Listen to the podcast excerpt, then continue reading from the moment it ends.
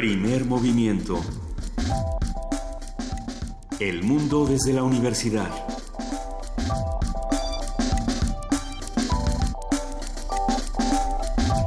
Siete de la mañana con cuatro minutos, ya estamos aquí empezando el año 5 del primer movimiento, no, el año 4 del primer movimiento, ya Eh, siento que son como 18. Ya son como 18 años, querida Juana Inés de esa. ¿Cómo estás? Buenos días. Buenos días, Luisa Iglesias, muy bien, muchas gracias este, de nuevo en este programa, de nuevo en esta cabina, después de nuestro programa de aniversario del viernes y después de un fin de semana donde eh, sigue habiendo muchos problemas en Venezuela, donde se registran una Sí. serie de, de balaceras y de momentos eh, violentos en las diferentes playas de nuestro país, en Guerrero, en, Baja California. Pero bueno, eh, pues ni modo, sigamos. Muchas noticias que habrá que discutir y habrá que discutir si estamos realmente dándoles la cobertura que tenemos que darles o si estamos en algunos espacios específicos haciendo linchamientos, haciendo críticas sin argumentos, que era lo que platicábamos la semana pasada. Un poco con eso cerramos, querida Juana Inés. Eh, por supuesto que está esta noticia en absolutamente todos los medios. Xochitl 3 saldrá libre a pesar de, de haberse declarado culpable de delito de enriquecimiento ilícito. Esto en el tema de, de Javier Duarte. Y hay que, y hay que explicar por qué. Lo iremos haciendo a, a lo largo de este programa, porque no es tan sencillo como porque se salió con la suya, sino que regresó, si no me equivoco, dos casas con, con un valor mayor a, di- a 10 millones de pesos. Y, y bueno, es todo un tema, porque es, es complejo pensar por qué unos sí pueden eh, salir de, de la prisión, otros no, eh, qué es lo que se tiene que hacer, qué es lo que se tiene que declarar. Eh, aquí Xochitl 3 ha, ha declarado cosas importantes que se tendrán que ir discutiendo en el tema de Veracruz. Lo, lo podemos dejar así hasta ahora. Habrá que seguir el tema y habrá que seguir no solo el de Xochitl, sino como platicábamos con Arturo Ángel, del eh, reportero de Animal Político la semana pasada, habrá que seguir con, eh, con qué pasa con Karime, qué Así pasa es. con las enormes cantidades de dinero que va saliendo y saliendo y saliendo que se eh, fueron sustraídas del erario de Veracruz. Pero bueno, el día de hoy tenemos un programa lleno de cosas. Hablaremos, por supuesto, como todos los lunes, con Edith Citlali Morales, que nos tiene una, ah, un tema interesante. Ópera alemana, obsesión o pasión, el mundo de Richard Wagner. Ay, Wagner. Ujú. Tristana Isolda, bueno, ahorita que nos cuente, Edith Citlali Morales. Y hablando de inteligencia artificial, vamos a platicar esta mañana con el doctor Jesús Sabes Carmona. Él es profesor de la Facultad de Ingeniería, responsable del Laboratorio de Biorrobótica, y precisamente nos va a responder quién le teme a la inteligencia artificial. Y en este momento quizá yo, porque estoy escuchando que mi micrófono tiene como siete voces diferentes mías, como si yo fuera un robot, pero se me hace que solo mi, solo mi audífono, ¿verdad? audífonos. Ya lo que sean tus Ah, audífonos, bueno. pero justamente viene de una discusión entre Mark Zuckerberg Ajá. y Elon Musk, director de Tesla, por ejemplo, que dicen eh, la inteligencia artificial no es tan buena y habrá que, andarse con cuidado. Aparentemente sí sueñan con ovejas eléctricas, pero lo vamos, a, lo vamos a platicar. En nuestra sección de problemas matemáticos, Felipe Cerda, físico y divulgador científico, fundador de Ciencia Desde Cero, organización de divulgación científica, nos va a hablar ahora sobre cuadrados. Ya hablamos sobre triángulos el lunes pasado, provocando todo tipo de este de, de tristezas y, y complicaciones entre el auditorio. Vamos ahora con los cuadrados. Va a estar interesante. Tenemos una nota nacional que se antoja muchísimo siempre que platicamos con el doctor Horacio Vives, que es licenciado en Ciencia Política por el Instituto Tecnológico Autónomo de México y doctor en Ciencia Política por la Universidad de Belgrano en Argentina. La conversación se enriquece mucho y la discusión se pone muy interesante. Vamos a hablar de qué hacemos con el INE, si es el, el héroe o el villano de, de la semana, del mes, del año, de las elecciones. Eh, y bueno, pues será, será una ¿Y ¿Qué conversación que pasa tenemos con que tener. este fre- Frente Amplio que se anunció también durante el fin de semana? Oh, sí. Este, varios diarios traerían una foto verdaderamente enternecedora. Vamos platicando de qué se trata esto. En nuestra nota internacional, el primer ministro de Pakistán, sus acusaciones de corrupción y, sorpresa, sorpresa, su castigo. Vamos a platicar con la doctora Laura Carballido Coria, ella es profesora investigadora del Departamento de Ciencias Sociales de la UAM, Unidad Coajimalpa, es doctora en estudios de Asia y África, área India por el Colegio de México. Me gusta que dices sorpresa, sorpresa, pero es que en muchos Pero países sí, no pasa. Bueno, pues dínoslo a nosotros. Nomás para dejarlo ahí. La poesía necesaria esta mañana le toca a nuestra querida jefa de información, Juana Inés de ESA. Si tienen alguna recomendación para seguir esta antología sonora, recuerden que estamos en el 55 36 43 39 en arroba P Movimiento y en diagonal Primer Movimiento UNAM. También en nuestra mesa del día, el vigésimo segundo Festival de Cine para Niños y no tan niños, porque hay niños que siguen de vacaciones. En, eh, bueno, de hecho, todos siguen, casi todos siguen de vacaciones, salvo las universidades. Bienvenidos a nuestros... Se notó, ¿eh? A nuestros nuevos Pumas, sí, ahora sí se notó. Si va usted a algún lado, váyase de una vez. De una buena. Eh, vamos a platicar con Lizer Cotera, ella es fundadora y directora de este eh, Festival de Cine para Niños. Y ya nos vamos con Edith Zitlali, no, nos vamos. En un momentito, hay que darle la bienvenida a Miguel Ángel que está en los controles técnicos esta mañana. Muchas gracias, bienvenido. También Andrés que por ahí también está dando la vuelta y que me acaba de salvar de mí misma. Ya no me siento como como inteligencia artificial. Muchísimas gracias. Quédense con nosotros de 7 a 10 de la mañana. Ya está Edith Citlali Morales para hablarnos del universo de Wagner. ¿Cómo estás, Edith? ¿Cómo estás, querida Luisa? ¿Cómo regresan después de los festejos de tres años de estar al aire? A trabajar. Como seguimos, como siempre, Edith Lali, ¿qué pasó? ¿Cómo, qué, vamos a hacer hoy con Wagner? Pues eh, realmente es una... ya no sé ni cómo decir, porque realmente es que entrarle a Wagner es bien difícil. La verdad es que esta selección espero varias semanas para poder estar en el programa. Es indiscutiblemente música bellísima, conjuga demasiados elementos artísticos. Y bueno, la verdad es que como ustedes saben, yo me declaro fan de la ópera italiana, particularmente de Puccini, pero bueno, esto no me ciega a reconocer que la ópera alemana es fantástica. Y bueno pues lógicamente Richard Wagner eh, insisto no sé no no sabía yo ni ni ni cómo por dónde entrarle porque bueno el señor era músico compositor director de orquesta poeta ensayista libretista teórico musical. Bueno creo que hasta arquitecto nos resultó el señor. Entonces hoy tendremos durante nuestros espacios musicales fragmentos de cinco óperas de él de Wagner de Richard Wagner Siempre les digo que disfruto muchísimo hacer la selección, pero esta vez reconozco que me costó mucho trabajo y, bueno, es una de las razones por las que esta curaduría esperó, porque bueno, como sabemos, las óperas de Wagner son larguísimas. Entonces, primero escoger la ópera, luego de esa ópera escoger el fragmento y luego de ese fragmento escoger el pedacito que compartiremos realmente fue difícil. Así que amigos, esto es una pincelada, una, una, una pincelada de estos extraordinarios trabajos de Richard Wagner. Estoy segura que mucha de esta música, si no es que toda, la van a reconocer porque ha sido utilizada en decenas de películas, programas de televisión, comerciales, vamos hasta en caricaturas. Tú sabes que Vox Bunny siempre sale a la conversación cuando hablamos de Wagner. Exactamente. Qué, bonito poder tener ese tipo de puentes entre la cultura pop y el romanticismo alemán. Exactamente. A mí, la verdad es que a mí es algo que me parece fantástico. Yo creo que es una manera increíble de acercar a, gente de todas las edades, ¿no? No solamente niños, a gente de todas las edades, a esta música que es verdaderamente complicada. Incluso, bueno, como decías, Luisa, hemos llamado esta curaduría ópera alemana, obsesión o pasión, el mundo de Richard Wagner. ¿Por qué me pregunto a mí misma si es obsesión o pasión? Porque Wagner es el único compositor de ópera que no confía en los libretistas. Entonces no solo hace la música de sus obras, de sus óperas, que verdaderamente escribir la música de una ópera es algo muy complicado, sino que él mismo hace los libretos, pero además convencido de que tienen que ser en alemán. El alemán es, una, es un idioma súper difícil y como les decía hace rato, no conforme con esto, construye un teatro para que se puedan presentar sus óperas porque él piensa que tiene ciertos, que necesita ciertos requerimientos. Entonces ustedes díganme, ¿es pasión, obsesión por el arte, la suma de ambas? Ustedes decidan. Buen, buen, buen reto. vamos a comenzar esta mañana con la famosísima cabalgata de las Valquirias.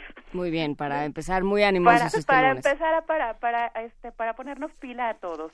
Después escucharemos un fragmento de la ópera Tannhäuser que aquí me detengo un segundo, no solamente, no solamente evocaremos a, a, Vox Bunny, también les aconsejo que se den el tiempo, bueno, no solamente de escuchar esta obertura completa que dura poquito más de 15 minutos, es maravillosa, sino de buscar una película increíble, no sé si ustedes la recuerden, de los años 90, en español la llamaron Encuentro con Venus, en inglés Meeting Venus, con Glenn Close, eh, hace un, un papel fantástico de, pues, de una soprano, eh, si mi memoria no me engaña, el director de esta película es Itzban Sabo, es una colaboración creo que japonesa-americana, y, y, bueno, es una película maravillosa y la trama gira alrededor de la puesta en escena de esta ópera. Es, es, es una película que si no la conocen yo los invito a que la descubran porque habrá momentos donde, donde, donde se van a reír mucho y momentos donde van a decir, ah, así pasa en los mm. tratos de ópera, van a descubrir cosas muy interesantes.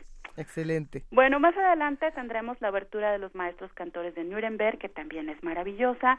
Y después, bueno, no podíamos tener esta curaduría sin pensar en el preludio de Tristana y Solda. Hace rato les comentaba que me costó mucho trabajo decidir la selección, por ejemplo, en esta pieza. Una de las características más importantes de Wagner es cómo construye, cómo va construyendo sus trabajos melódica y armónicamente. Entonces yo quería construir, yo quería compartir con ustedes el principio de, pero también la construcción, cómo, cómo va siendo la construcción del centro, para ver cómo esto irradia y cómo se desborda al final de, de en este caso un preludio o de una obertura. Por los tiempos del programa es imposible, no, no podemos poner toda la pieza, pero el fragmento que, que escucharemos es sin duda maravilloso, han de disfrutarlo, se los prometo. Y bueno, de esta obra quiero compartirles rápidamente una anécdota. Esta historia nos la contó el maestro Serva que es el director, el director titular de la Orquesta del Teatro de Bellas Artes. Estábamos en un ensayo que se prepara, nos estábamos preparando para una gala, precisamente una gala Wagner, con el maestro Francisco Araiza hace unos tres o cuatro años, hace no mucho.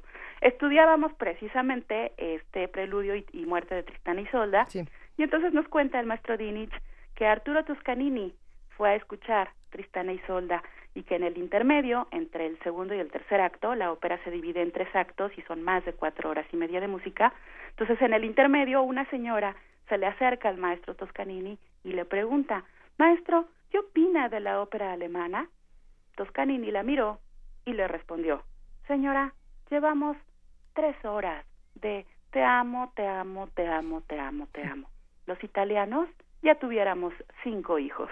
es algo que me parece muy, muy gracioso, sobre todo a mí que me gusta la ópera italiana, me hizo realmente mucha gracia. Y bueno, para finalizar tendremos el preludio al tercer acto de la ópera de Lohengrin. Pues esta es la selección para nuestro programa del día de hoy que estoy segura los hará vibrar o tal vez reír o los va a activar.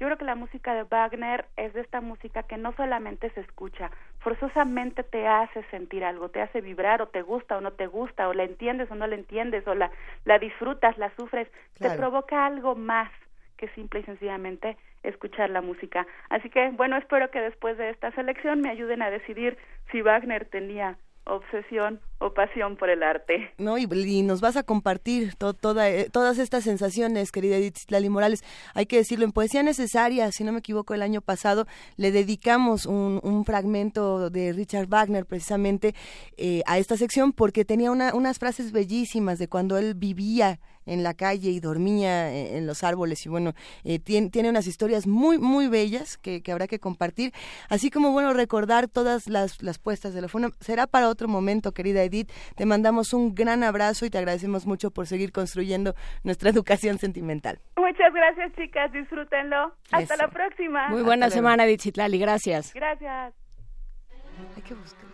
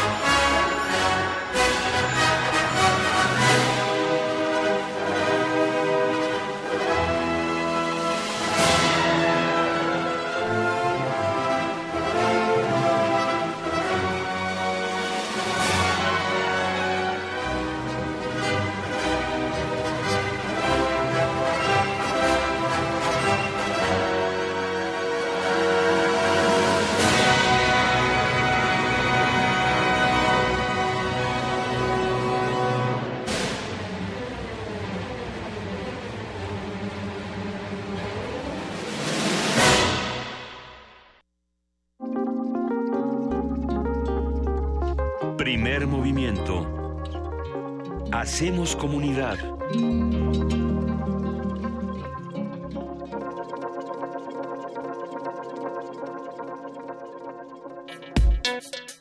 Lunes de Ciencia.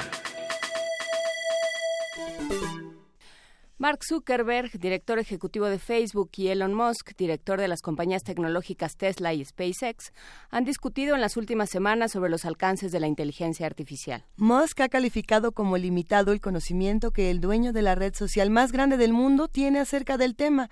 Musk ha asegurado que se requiere regular la inteligencia artificial para que no llegue a afectar a la especie humana. Sin embargo, Zuckerberg considera que la inteligencia artificial servirá para salvar a millones de vidas en todo el planeta. A partir de las discusiones entre Elon Musk y Mark Zuckerberg sobre lo peligroso y lo inocuo de la inteligencia artificial, hablaremos sobre sus potencialidades, su uso y lo que nos enseñan la ciencia y las, las artes al respecto.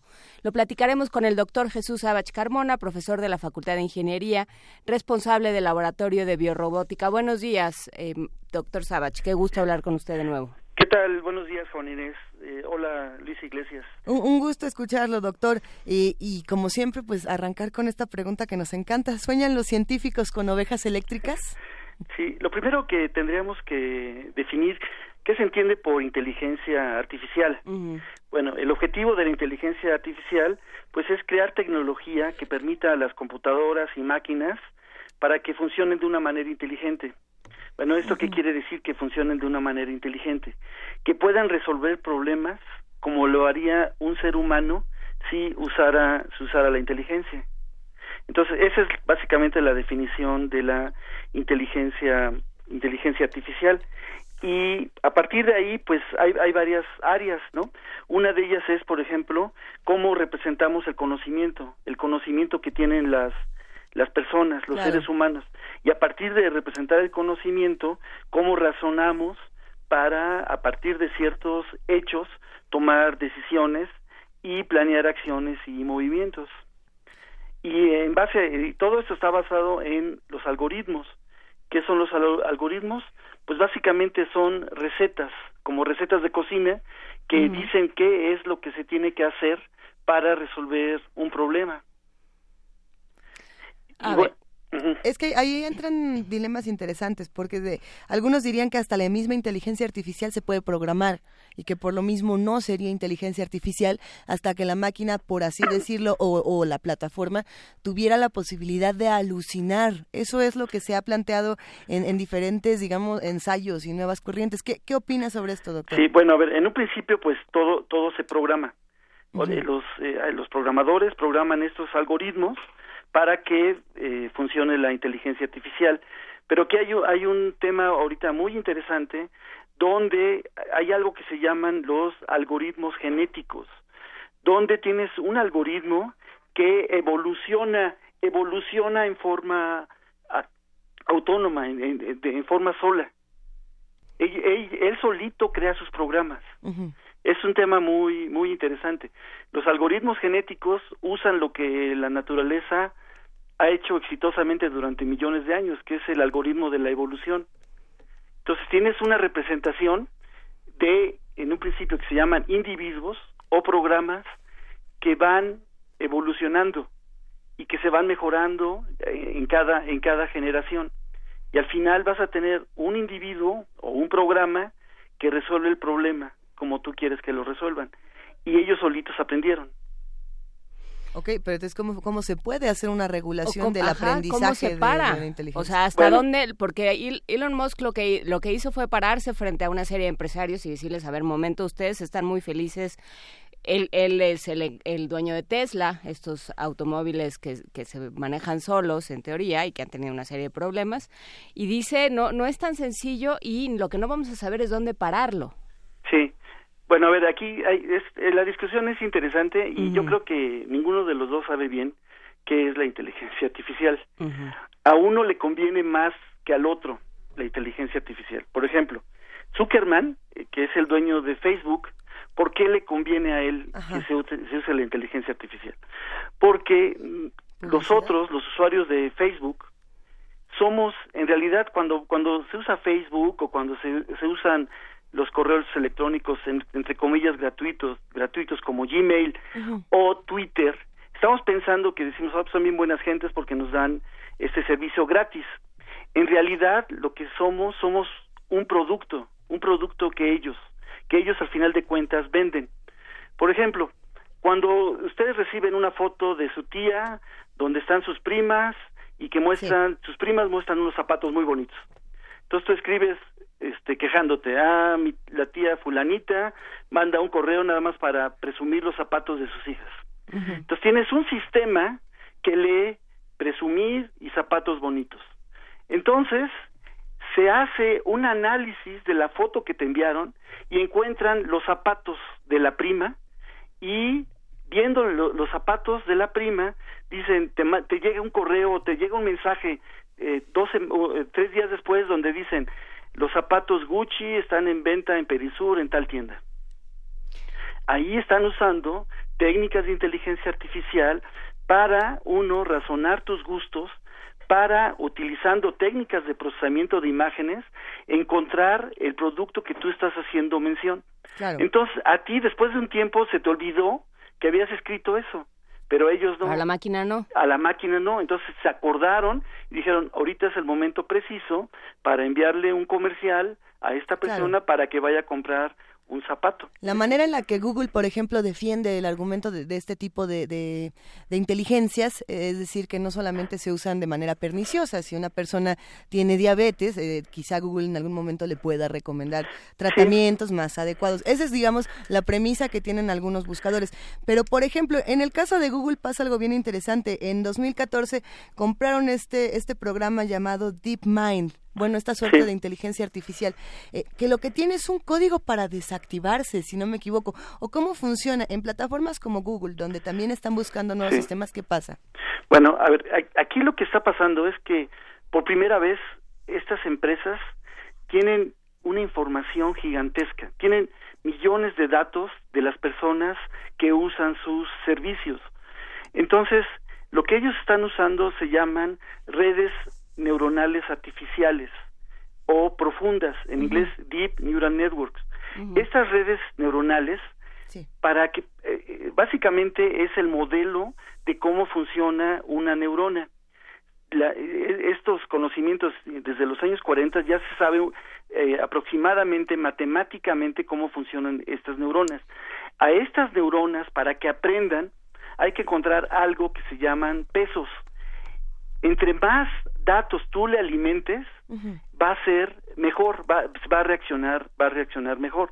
Entonces, lo que hizo Google fue comprar esta herramienta de tal forma para crear una red neuronal gigantesca que tú le metas información de un usuario y te, te prediga, te prediga qué, qué es lo que va, cuáles son los gustos o necesidades de, de estas personas. A ver, y entonces, eh, ¿dónde ponemos la frontera entre la inteligencia natural, con las comillas del caso, y la artificial? Si ya están funcionando, o sea, si ya se pueden alimentar una, o sea, ya las dos se pueden alimentar por sí mismas. Bueno, a ver. ¿Dónde estamos? Sí, eh, aquí ahorita, ¿por qué se ha hecho tan popular las cuestiones de inteligencia artificial? Pues por el uso masivo de, de las redes sociales. Es básicamente eso es lo que la, inteligencia artificial de aproximadamente desde los años 70 ya se ya se está se ha estado incluso desde antes se ha estado desarrollando. Pero por qué se puso de moda pues por las redes por las redes sociales. Yo creo que aquí el cuestionamiento principal es cuál es el miedo del dueño de Tesla el, el, el miedo él, de él es que llega un momento en que robots que tengan inteligencia artificial se subleven y tomen control de, la humanidad. Bueno, para que un robot se subleve, en primer lugar, se tendría que dar cuenta que está dominado, ¿no? Que, alguien, que, que, alguien lo, lo, tiene controlado. Para, para tener esa, esa capacidad, entonces los robots tendrían que tener primero que tener conciencia. Entonces aquí la pregunta, ¿qué es conciencia? ¿Una araña tiene conciencia? ¿Una mosca tiene conciencia? un gato tiene más conciencia que una araña, un perro más conciencia. ¿Hay seres humanos que tengan conciencia? Bueno, yo, yo creo que sí. Entonces, Entonces, lo, lo primero es, ¿va a aparecer algo parecido a la conciencia humana en estos dispositivos? Entonces, aquí tiene que ver con cuestiones filosóficas. La gente creyente piensa que la conciencia en cierta forma es, bueno, es el alma, ¿no? Y está separada del cuerpo. Otros piensan que no, que el cerebro, con su organización de, de neuronas, realmente es el que crea el alma, crea, crea la conciencia. Entonces, un ente físico que tiene algoritmos, que tiene programas, va a generar una conciencia, eso es lo primero que se tendrían que preguntar. Entre más complejos se hacen los sistemas, va apareciendo cuestiones así como que si tuvieran como de, como de seres vivos. En, en, el, en el laboratorio donde yo eh, trabajo, que es el laboratorio de biorrobótica de la Facultad de Ingeniería, hemos estado trabajando con robots, robots de servicio. Acabamos de regresar la semana pasada en una competencia de robots en Japón, en el en el Robocop y afortunadamente pues en la categoría de de robots de servicio, robots que están en una casa, bueno, obtuvimos un cuarto lugar y estuvimos a punto de, de obtener uno de los primeros lugares. Pero obtuvimos un premio al mejor sistema de reconocimiento de voz y entendimiento del habla. ¿Y qué es lo que ha pasado en los últimos años con nuestro robot? Eh, cuando, en, en, en, el Robocop hemos estado participando en competencias desde, desde el 2006 y en el 2010 había un robot de un equipo alemán que cuando caminaba iba volteando la cabeza al, al piso, como buscando el, el lugar a donde navegaba yo dije, oye, está muy bien, le pregunté cómo, cómo lo estaban haciendo y el estudiante que lo construyó me dice, no, es de mentiras, nada más para que se vea bonito. Bueno, resulta, sí. bueno, resulta, resulta que uno de mis estudiantes de doctorado, eh, Marco Negrete, él para poder localizar, para poder saber en dónde está el robot, realmente tenía que voltear la cabeza para localizarse. Entonces, cuando vi al robot navegando moviendo la cabeza dije, bueno, cada vez se va pareciendo a un ser vivo. Entonces, yo no creo que, eh, yo, espero que en unos 200 años ya vamos a estar muertos. Tal vez sí suceda esta parte de que los algún sistema adquiera conciencia, un cierto tipo de conciencia. Incluso no puede ser conciencia parecida a los humanos. Sí.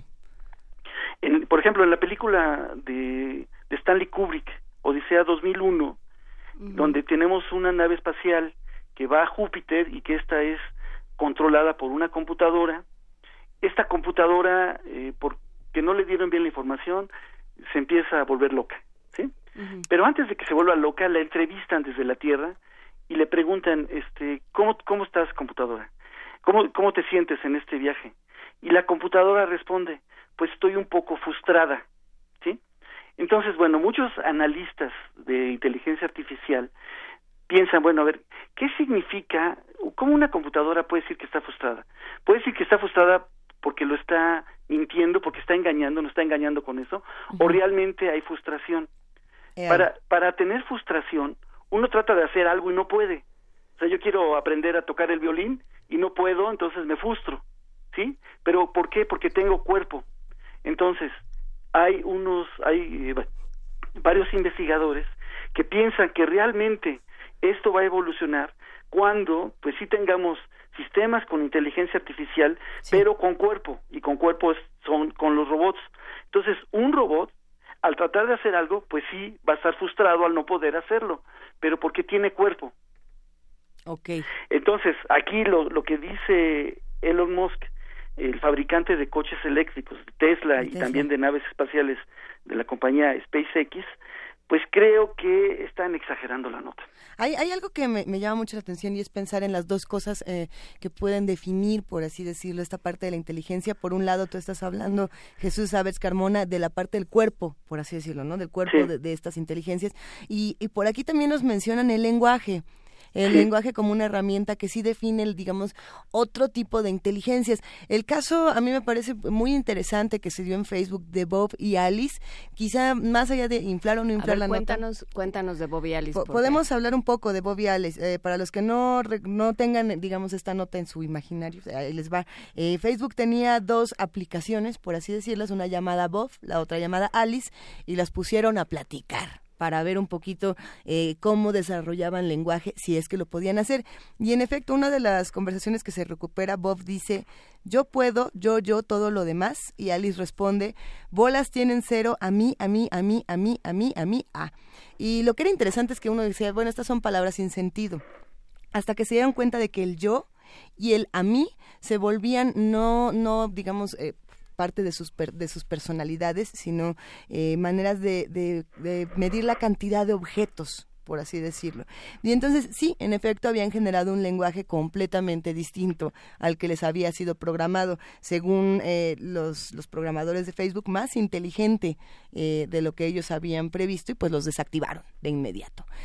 ¿cómo, ¿Cómo se vive esto cuando el lenguaje se vuelve también una herramienta de inteligencia y a veces hasta una amenaza? Pues, a ver, yo, yo, el lenguaje es una parte fundamental de la inteligencia. Eh, han hecho estudios donde, por ejemplo, los sordomudos o los sordos eh, no pueden tener eh, conceptos eh, abstractos porque no tienen el lenguaje para, para poderlo representar. algo, por ejemplo, algo triste es eh, los estudiantes de bachillerato de todo el país, no solamente de la UNAM, de todo el país. ¿Cuántas palabras crees que es su vocabulario? ¿Como cuántas? ¿Como cuántas crees? No, no, no me quiero ni aventar, no, no. Bueno, son menos de mil. Okay. Son, que, y, muchas palabras tienen este significados. Una palabra tiene muchos significados. Una de ellas es madre, ¿no? Y madre se usa para muchas cosas, claro. pero tiene muchos significados. Entonces, ¿cómo puedes tú a, a este grupo de, de personas, de estudiantes, darles una idea si su vocabulario es tan limitado?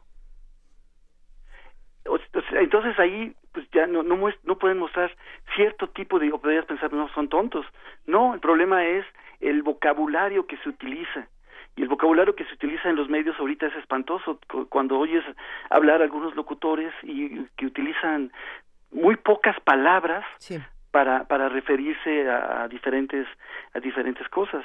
Entonces sí está medido el número de palabras que tú tienes en tu cabeza el lenguaje que utilizas para medir tu, tu grado de inteligencia. Aquí el grado de inteligencia, o sea, son diferentes grados de inteligencia. ¿Qué tanto puedes entender? ¿No? ¿Qué tanto, eh, antes en, en, otros programas de que he participado en televisión, en radio, no voy a decir las difusoras porque no, no, porque, porque, porque me decían, por favor, habla con un lenguaje de primaria. Y digo, ¿por qué? Dice, porque nuestro público es el lenguaje, es, es lo que entiende. Dije, qué, qué triste, ¿no? Es, es espantoso. Entonces, qué bueno que ahorita en Radio Una podamos tener este tipo de, de conversaciones donde se pueda hablar libremente, bueno, no libremente, sino con, sin ser... No, bueno, sí se puede hablar libremente este, con todas las palabras que te hagan falta, más Exactamente, sin querer ser payaso sangrón, vean qué palabra estoy usando, y, y, y, sentirme mucho, pero el, el problema es el lenguaje. Yo con mis estudiantes los oigo hablar, ¿no? Y, me, y les digo, a ver, miren, así hablan ustedes. Oigo una conversación de ustedes y ¿qué crees, güey? Dime, güey. Le digo, a ver, ¿por qué dices, güey? A ver, si, si dices, ¿qué crees? Podrías decir punto, ¿no? ¿Qué crees? Punto. Dime, punto. Pero en una conversación no dices punto, entonces no vas a decir, ¿qué crees? Dime. Entonces, el problema está todas esas muletillas que se van agregando al lenguaje. Y pues sí, no, se oye una plática no, muy inteligente. Para todos los que van a empezar clases con el doctor Sabat, ya saben este, ¿Cuál es y cuál con su declamador sin maestro, por favor. Esto es precisamente la premisa por la cual se determinó que eran inteligentes Bob y Alice, porque trataron, digamos, de economizar el lenguaje a su mínima expresión, dejándolo en yo y a mí. Eh, lo cual para muchos sería decir, bueno, no están utilizando todo el lenguaje y tenemos una variedad muy pero están adaptando lo que, lo que se les enseñó. Y, justamente lo que se decía es, ellos determinaron el inglés, porque esta conversación obviamente fue en inglés, tiene muchas eh, vueltas que no nos sirven a las máquinas, por así decirlo. Las borraron, ¿no? Sí, pero no, no a ver, eh, tendría, que investigar más acerca de eso. No creo que las hayan borrado, pero lo, lo, que yo te quisiera decir es que si realmente van a crear un lenguaje de, de, de, estos entes, esos entes se comunicarían con unos y ceros no tendrían que usar el lenguaje que nosotros usamos. Esa es otra. Usarían el lenguaje de las computadoras. hay, un código binario, exactamente. Ah, hubo otro experimento, ese, ese sí lo vi en, una conferencia, donde dos robots se em, empezaron a generar eh, eh, sonidos basados en números binarios. Entonces a, un 1 le daban una frecuencia, a un 0 le daban otra frecuencia, a una combinación de varios números le daban otra frecuencia. Entonces los oías hablando pi, pu, y ahí y, así, así se comunicaban. Pero esto se tendría que hacer con lo que les mencioné al principio de los algoritmos genéticos. O sea, empiezas con una serie de sonidos que no significan nada y que no hacen nada poco a poco, ¿sí? Va seleccionando los sonidos que van teniendo significado para resolver un problema específico. En este caso, pondrías a estos dos robots, a estos docentes, tratando de resolver un problema común. No sé, tal vez llevar este, un objeto de un lugar a otro. Entonces, empiezan a comunicarse y están parados, no hacen nada otro individuo, otros individuos empiezan a comunicarse y uno camina y el otro está parado. Luego tienes otro individuo donde empiezan a comunicarse y los dos caminan.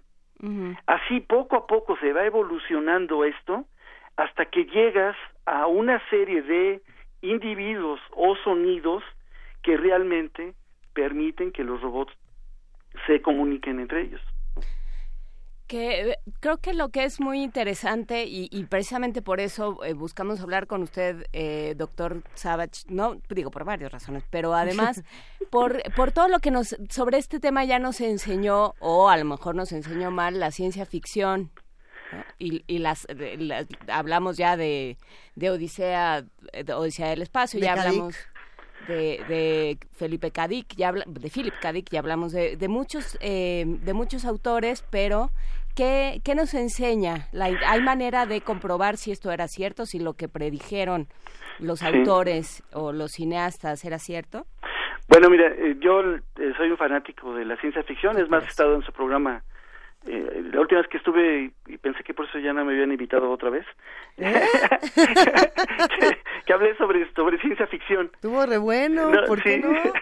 bueno y no yo yo creo que el problema es que cuando uno va estudiando más estas cosas entonces ya dice ah ya me quitaron la ilusión que cuando iba en la preparatoria o al principio de la carrera no yo creo que la ciencia ficción sí contribuye mucho a que cuando menos eh, eh, la, la, parte esta de la de la imaginación y de lo que podemos hacer.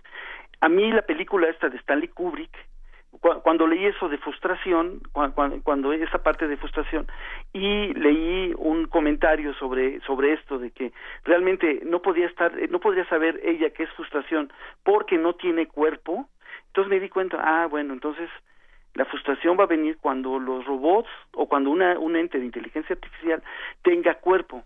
Es realmente cuando la, la, parte esta que lo que unos científicos quieren llegar, que es la conciencia de, de, de estos entes, solamente se va a dar cuando tengan cuerpo. Ok, ok. ¿A qué, a qué a eso que llamábamos alma al principio, ¿a qué llamamos cuerpo en este contexto? Bracitos, pies. Pues mi, cuerpo, o sea, mis piernas, mis brazos, mi o ¿La frustración se siente con el cuerpo? La frustración se siente con el cuerpo. O sea, cuando, por ejemplo, a ver, quiero, quiero aprender a tejer, ¿no? Y empiezo a tejer y no puedo. Entonces estoy frustrado porque no puedo. Intento otra vez intento 100 veces y no puedo, entonces estoy estoy frustrado. A ver, pero por ejemplo, y, y esa es otra interesante, ¿no? Hablando de ciencia ficción y de estas otras narrativas, tenemos por supuesto la literatura, hemos pasado por muchos autores, los hemos platicado en otras ocasiones, Jesús Sábez Carmona, y tenemos también nuevas películas, siempre hay nuevas series, hemos hablado por aquí numerosas veces de Black Mirror, que a muchos nos ha dejado el, el cuerito en muy mal estado, y hay un capítulo en particular de Black Mirror, no vamos a quemar la serie, para los que no la han visto, donde una persona traslada su, su alma, por así decirlo, su mente, a una inteligencia artificial para poder vivir. Y lo que no sabe es que lo traslada, o traslada una parte de su mente a, una, a una suerte de, pues de prisión, ¿no? Y, lo, y la frustración ahí se da por no tener cuerpo, precisamente. Pero ahí sería interesante pensar que la frustración viene de haber tenido cuerpo y ahora no tenerlo. Sí, eso es interesante, entonces, ¿no? No teníamos por aquí tan, tan definido el asunto de la frustración y la inteligencia artificial. Vamos a tener que hacer una segunda parte o tercera o cuarta de inteligencias artificiales y diferentes máquinas. ¿Qué le parece? Me parece muy bien. Sí, porque también hay asuntos que resuelve, o sea, justamente el no experimentar frustración, el no, eh, el no vivir todas estas cosas que sí viven los seres humanos o los que tenemos cuerpo, sí. este también permite que las máquinas hagan trabajos que los seres humanos, que a los seres humanos les resultan más complicados. Sí, pero bueno, aquí hay una cuestión que también a lo mejor un argumento que alguien puede decir, bueno, aunque no tengan cuerpo sí pueden tener frustraciones. A ver, vamos a suponer con toda la información que, que la gente está subiendo a Facebook, ¿no? Sí. Entonces, con, con lenguaje, alguien escribe, bueno, aquí está mi foto tratando, mi foto cuando empecé a tomar clases de violín. Ok, aquí está otra foto de, sigo tomando clases de violín y no, no, no, no me sale ninguna nota bien. Aquí está una, no, aquí está lo que, una grabación de lo que he hecho. Vean cómo estoy frustrado entonces, el sistema este dice, ok, frustración, lo asocio con qué? Pues con una persona no puede resolver algo. Y lo replica. Lo mejor, ¿Qué? Lo replica, lo imita, digamos. Lo, imita, exactamente. ¿Pero por qué? Porque tienes información de datos de millones de personas. Eso es, eso es ahorita, eh, bueno, también el temor de estos, de Tesla, del director de Tesla, es que eh, realmente pues estamos a lo mejor alimentando a un monstruo y no nos hemos dado cuenta. Pues con esa tranquilidad, en este lunes de paranoia, muchísimas gracias. Pues bueno, ¿cuál, es la, la, respuesta? Usar lo menos posible Facebook. La vida es muy bonita para estar sentado mandando Facebook. Acabamos de aventar el celular. Ya, ya, ya, ya sé, ya sé que ustedes usan Facebook en su programa y, y así se comunican, pero es algo, o sea, el Facebook véanlo como una licuadora Tú, la, licuadora nada más la prendes en la mañana, es tu licuado y ya la pagas. Lo mismo Facebook, lo mismo Twitter, todas las redes sociales debe ser igual. La, vida es eh, muy bonita en real. Ok. bueno, es casi siempre. Pues sí, casi siempre. pero estamos de acuerdo. Estamos de acuerdo en que mientras menos eh, nos, nos apeguemos, digamos, a estos dispositivos, podemos experimentar otras realidades, sin duda. Sí, no. además, pues le estás dando armas al, al imperio, si lo quieres ver así, le estás, le, lo, estás, lo estás alimentando, eh, en cierta forma lo estamos alimentando, ¿no? Pues sí, hijo, bueno, a ver, con eso nos quedamos esta mañana. Estamos platicando con el doctor Jesús Sabach Carmona, profesor de la Facultad de Ingeniería, responsable del Laboratorio de Biorrobótica. Le mandamos un gran abrazo, doctor, y hay que decir que hay muchas personas en redes sociales que lo abrazan también y se quedan con dudas literarias, con dudas eh, existenciales y demás, así que las iremos compartiendo. Bueno, si quieren visitar mi página, bueno, la página, busquen en, en Google eh, UNAM, y ahí van a ver los videos de, de Japón y otras cosas. Excelente. Y, también de literatura, de ciencia ficción. Mil gracias, va un gran abrazo y felicidades por todos los éxitos en Japón. Sí, gracias y hasta luego. Hasta, luego. Curso de verano radiofónico. La ciudad de los secretos. Con Héctor Zagal.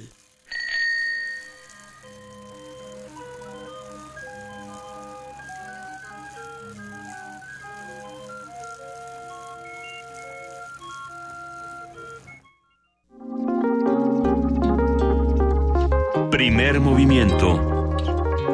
Hacemos comunidad.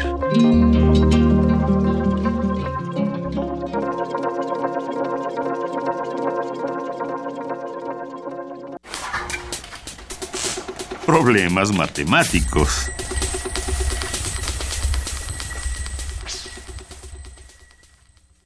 Y justamente para entender todo lo que acabamos de platicar, necesitamos de este conocimiento matemático que nos rodea y que tanto nos apasiona. Por eso ya se encuentra en la línea Felipe Cerda, físico, físico divulgador científico, fundador de Ciencia desde Cero, que como ustedes bien saben es esta organización que se encarga de divulgación científica. ¿Cómo estás, Felipe? Buenos días. Buenos días, Luisa. Buenos días, Juana Inés. Qué gusto escucharte, Felipe. Igualmente. Oye, y cuadrados. A ver, ¿qué vamos a escuchar sobre los cuadrados esta mañana? Bueno, pues empezamos recordando un poquito de lo que vimos la semana anterior, que fue el tema de los triángulos. ¿Se acuerdan cuáles eran las tres principales características de los triángulos? Hijo, a ver, que tenían ángulo... Tenían tres vértices. Tres ángulos, tenían tres vértices. Tenían un ortocentro. Ah, ¿Eh? también. ¿Eh? Em, podíamos hacer trigonometría con ellos. Pues, exactamente. no Pero puedo una- seguir, una pero mucho mejor... más sencilla, A ver. ¿qué es la que falta? Que ¿Cuál? tienen tres lados. Ah, ya lo habíamos dicho. No, ¿sí? no. Bueno, nada bueno. más escuché vértices y ángulos No, sí, internos. no lo habíamos dicho, Felipe, es mentira. Cuéntanos un poco Exactamente. cuáles son estas características principales de los cuadrados. Bueno, pues en el caso de los cuadrados, tenemos que un cuadrado yo lo puedo dividir en dos triángulos.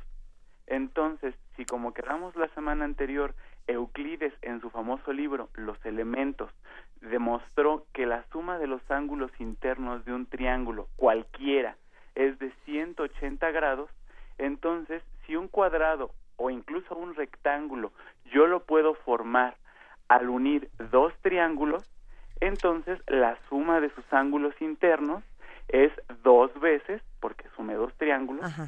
los 180 grados. Entonces 2 por 180 son 360 grados, lo que equivale a que cu- cualquier figura de cuatro lados, un cuadrado, un rectángulo, un trapecio, un rombo, cualquier figura de cuatro lados, la suma de sus ángulos internos es 360 grados. En particular tenemos un tipo de figuras de cuatro lados que son muy importantes, que son los rectángulos. Si nos imaginamos un rectángulo y tomamos una diagonal de ese rectángulo, vemos que lo estamos dividiendo en dos triángulos rectángulos distintos.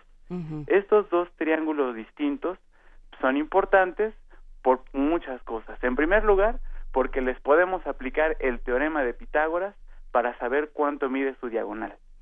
Y en segunda, que estos tipos de triángulos rectángulos nos vuelven a, a recordar la importancia que tiene la trigonometría. Ahora bien, hay un tipo de rectángulos que son especiales. ¿Por qué? Porque un rectángulo está formado, es una figura cerrada de cuatro lados, que está formada por 12 líneas paralelas verticales y intersectadas o a las que se cruzan dos líneas paralelas horizontales. Estas, las verticales y las horizontales, son de diferente tamaño, pero en un caso muy especial, que son los cuadrados, estas líneas son de la misma longitud. Entonces tenemos una figura formada por cuatro lados que miden lo mismo, cuyos ángulos internos miden 360 grados y que tiene cuatro vértices o cuatro esquinas. Es importante esto de los cuadrados porque no solamente son unos tipos de rectángulos especiales, sino que estamos familiarizados con ellos a lo largo de toda nuestra vida. Alguna vez, quizá en, en- en la primaria, en la secundaria, utilizaron estos cuadernos cuadriculados, cuadro grande, cuadro chico, lo que haya sido. Claro. Cuando tenemos estos cuadernos, nosotros podemos dibujar en un rato de ocio, que la clase ya me aburrió o que quiero hacer otra cosa o pensar otra cosa, muchos de nosotros nos hemos puesto a hacer dibujitos en la hoja de hasta atrás. Y entonces, uno de los dibujitos que podemos hacer más sencillos es precisamente remarcar los cuadrados que están. Entonces, el más pequeño que yo puedo hacer, pues es un cuadrado que corresponde a un cuadrito de toda la cuadrícula de la hoja. Pero si yo quiero hacer un cuadrado más grande, en- o el siguiente cuadrado más grande, pues entonces tiene que ser un cuadrito que tenga dos cuadritos de altura y dos cuadritos de base. Ok. O sea que en total esto engloba un cuadrado grande que tiene cuatro cuadritos adentro. Es decir, que si me cachan en, en el salón haciendo cuadritos en mi, en mi cuaderno y me dicen, ¿qué estás haciendo? Yo puedo decir, estoy buscando los 360 grados de, los, de la suma de los ángulos internos de este cuadrado. Por supuesto, Ah, ok. y te ponen Eh, 10. Y no solo bien. eso, sino es una labor, esta de hacer cuadritos, es una labor que llevan haciendo los matemáticos desde la época de los pitagóricos. De hecho, si seguimos extendiendo esta noción de dibujar cuadritos, pues el siguiente sería de tres cuadritos de altura por tres cuadritos de base y el siguiente de cuatro de altura por cuatro de base. Bueno, pues si contamos todos los cuadritos que conforman cada cuadrado que dibujamos, vamos a llegar a una serie numérica que se conoce como la serie de los números cuadrados. Y no es porque estos números cuadrados pues estén gorditos o estén muy raros, sino que estos números cuadrados son el 1, el 4, el 9, el 16, 25, 36, 49 y así podemos seguirlo sucesivamente y corresponden o corresponderían al número de cuadritos de nuestra hoja cuadriculada en los cuales podemos enmarcar un cuadrado que tenga un lado de 1, 2, 3, 4, 5. Entonces el concepto de área y el concepto de números cuadrados está íntimamente relacionado. De hecho, en el caso de los cuadrados, pues podemos obtener el, área o la superficie que tienen por la conocidísima fórmula de lado por lado, que no es otra cosa más que ver cuántos cuadritos de nuestra hoja cuadriculada quedarían encerrados en un cuadrado que nosotros dibujáramos de cualquier tamaño. Esto también nos lleva a otro concepto importante, que es al hablar de números cuadrados, los números cuadrados son los que se obtienen al multiplicar un número entero por sí mismo. Y es exactamente el mismo caso de lado por lado, un número por sí mismo. Y volvemos a esta serie del 1, 4, 9, 16, 25, 36, etcétera, y estos números cuadrados, que son importantes desde la época de los pitagóricos, también tienen una característica especial, y es que además de, tener, de relacionarse, de tener que ver con el área, también tienen que ver con el concepto de los números o la serie de los números cuadrados en los cuales tenemos una, una operación nueva que extiende el concepto de multiplicar. Al multiplicar cualquier número por sí mismo, lo que estamos teniendo en realidad es una nueva operación que se llama potenciación. ¿Han escuchado esto de vamos a tomar un número y lo elevamos al cuadrado? Claro. Finalmente no tendría sentido la palabra elevar al cuadrado si solamente nos refiriéramos al idioma. Pero al venir todo este concepto de dibujar cuadritos en nuestra hoja cuadriculada del cuaderno, entonces tiene todo el sentido nuevamente en el caso de las matemáticas, porque finalmente estamos relacionando una serie de números con el área de cuadrados. Y es así como podemos llegar a este, a este concepto de potenciación. A ver, yo sé que aquí ya todos son expertos matemáticos y lo que yo puedo preguntar me van a decir, ah, por Pero potenciación sería que un cuadrado, por ejemplo, tiene uh, un lado de tres, otro lado de tres, por supuesto, porque es un cuadrado. Y entonces vamos a potenciar tres al cuadrado. Exactamente. Sería tres por tres, nueve, y entonces el área de mi cuadrado sería nueve. Exactamente. Así facilito. y ahora bien, este concepto que yo les decía que es una extensión de la multiplicación, lo podemos a su vez seguir extendiendo y podemos hablar de elevar algo al cubo, que sería multiplicar algo por sí mismo tres veces. Entonces, si yo digo 4 al cubo, sería 4 por 4 por 4. O podemos decir voy a elevar algo a la cuarta potencia, que sería multiplicar un número por sí mismo cuatro veces. Y entonces podría decir 5 a la cuarta potencia es 5 por 5 por 5 por 5. Es decir, el área, eh, no, a ver, así ya estamos haciendo al cubo, ya estamos haciendo volumen. Exactamente, estamos haciendo volúmenes y si lo hiciéramos a la cuarta potencia, haríamos hipervolúmenes de dimensión 4 y si lo hiciéramos a la quinta potencia serían hipervolúmenes de dimensión 5. Entonces, esto ya no lo podemos imaginar, pero todo esto proviene simplemente del concepto del área y de dibujar cuadrados, que está bastante interesante. De hecho, esta operación de la potenciación, cuyo caso más simple es elevar al cuadrado, también tiene su contraparte, tiene una operación contraria que se llama la raíz cuadrada, que me imagino que en algún momento han escuchado de ella y a muchos cuando quieren hacer el algoritmo en el cual dibujan una casita y meten los números y no sé qué, les ha de haber costado un montón de trabajo y muchos dolores de cabeza, porque es un algoritmo complicado. Sí, Felipe, pero eh, hablando de organismos complicados, de algoritmos que tienen de algoritmos complicados, tenemos que irnos a corte. Si te parece, seguimos eh, unos breves minutos nada más pasando el corte. Claro ¿Seguimos contigo? Por supuesto, Juana Inés. Muchas gracias. Ahorita regresamos. Primer movimiento. Podcast y transmisión en directo en www.radiounam.unam.mx.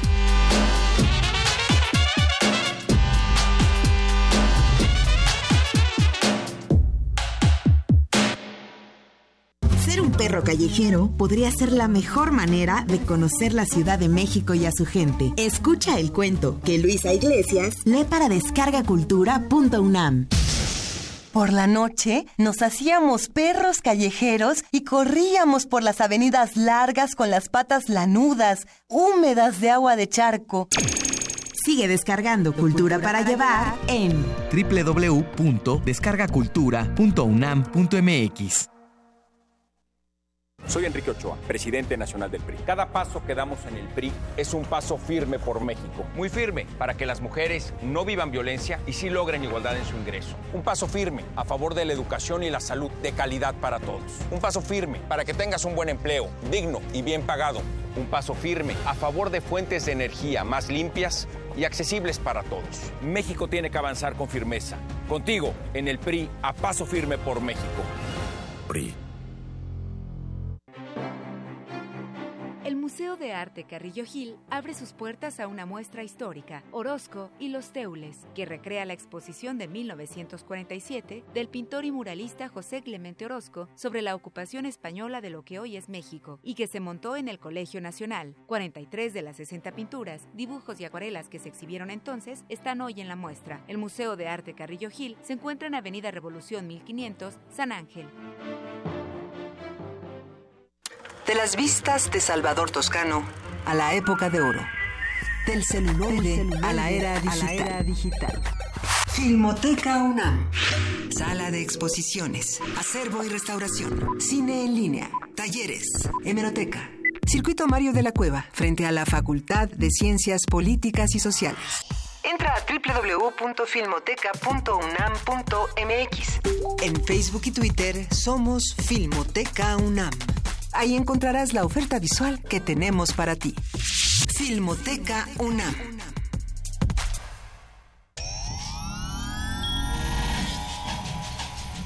Saborear una paleta o sellar una carta.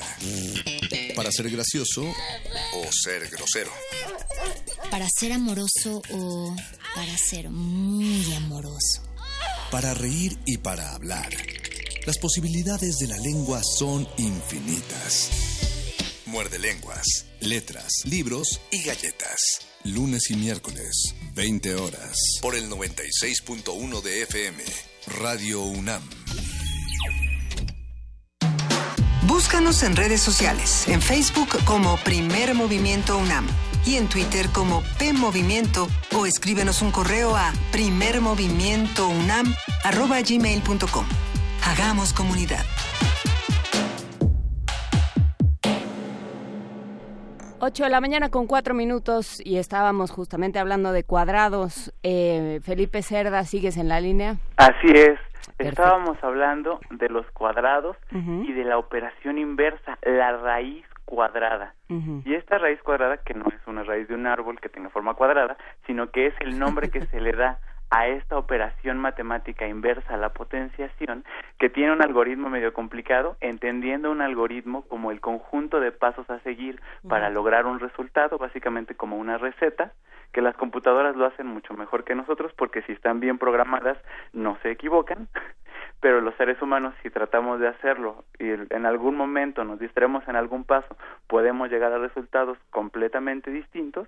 Bueno, pues la raíz cuadrada que tiene este algoritmo que es bastante complicado, es esta operación inversa en la cual el concepto o el sentido que tiene es que si nosotros tenemos un área, nosotros de un cuadrado, nosotros podemos saber cuánto miden sus lados a través de la raíz cuadrada. En el caso de elevar al cuadrado, conocíamos los lados o la medida de los lados del cuadrado y podíamos saber el área. En el caso de la raíz cuadrada, conocemos el área y queremos saber la medida de los lados es exactamente lo contrario. Entonces, si yo tengo un cuadrado y me dicen el área es 25, entonces la operación raíz cuadrada o la raíz cuadrada de 25 es 5 y quiere decir que corresponde esa área a un cuadrado cuyos lados, los cuatro, miden 5 unidades. A ver, pero por ejemplo, ¿qué pasa cuando tenemos un número, no sé, 60 y no es que haya sacado mi calculadora en este momento para poderlo decir? Pero a ver, ¿qué pasa si tenemos 60 y la raíz cuadrada es 7.7459666692 y es un número que, digamos, no se puede calcular de manera tan sencilla? ¿No podría ser que entonces que un cuadrado tuviera un lado así o sí o qué pasa? Ah, muy bien. Bueno, pues es que aquí distinguimos los conceptos de dos números, dos tipos de números. Uno son los llamados cuadrados perfectos, que son el 1, el 4, el 9, el 16, el 25, el 36, etcétera, y otros son las eh, y esos tienen como raíz cuadrada un número entero, pero hay otros números que son todos los demás que no son 1, 4, este 9, 16, 25, etcétera, todos los demás números que no son esos, al sacarles la raíz cuadrada, tenemos varias sopas. Uno que sea números racionales, o sea que los podamos expresar como una división, y otros que sean números irracionales, estos de los que hemos hablado desde hace mucho tiempo y en los cuales estas, estos números irracionales tienen un número infinito de cifras decimales,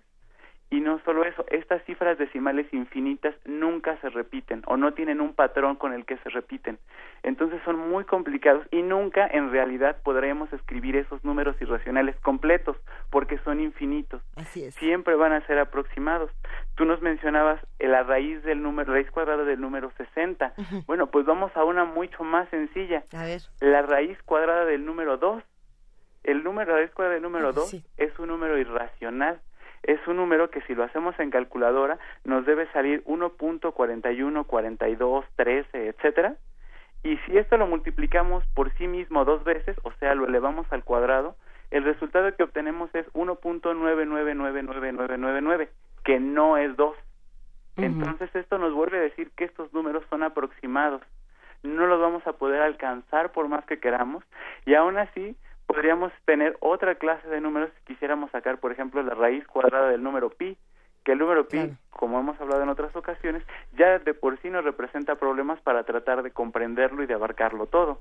A ver, si hiciéramos la raíz cuadrada de pi nada más con 3.1416, tendríamos 1.772455. Y lo interesante ahí es pensar en esto que, que, va conectando los conceptos que nos compartes, Felipe, los infinitos dentro de los finitos, por así decirlo, en, en los cuadrados. ¿No? es que todos son infinitos. Justamente. Sí, finalmente, al, al ser, o la, la naturaleza de la operación, al buscar que dos números multiplicados por sí mismo me den pi, entonces esto nos lleva a otra clase de números que también están eh, en, con estas cifras infinitas que como tal nunca las vamos a poder abarcar por completo o escribirlas todas en su totalidad.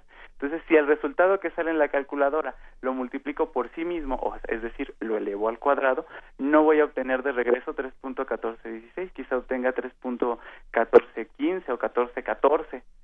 Y entonces es por eso que estos números no los podemos abarcar. De hecho, si nosotros tuviéramos un cuadrado sencillo del que tenga eh, el, el cuadrito más pequeño del lado 1, el que dibujábamos inicialmente en nuestra hoja cuadriculada, el más sencillo del lado 1, cuya área también es 1, bueno, pues la diagonal de esta, por el teorema de Pitágoras, en virtud de este famosísimo teorema, pues es justamente el número raíz de 2.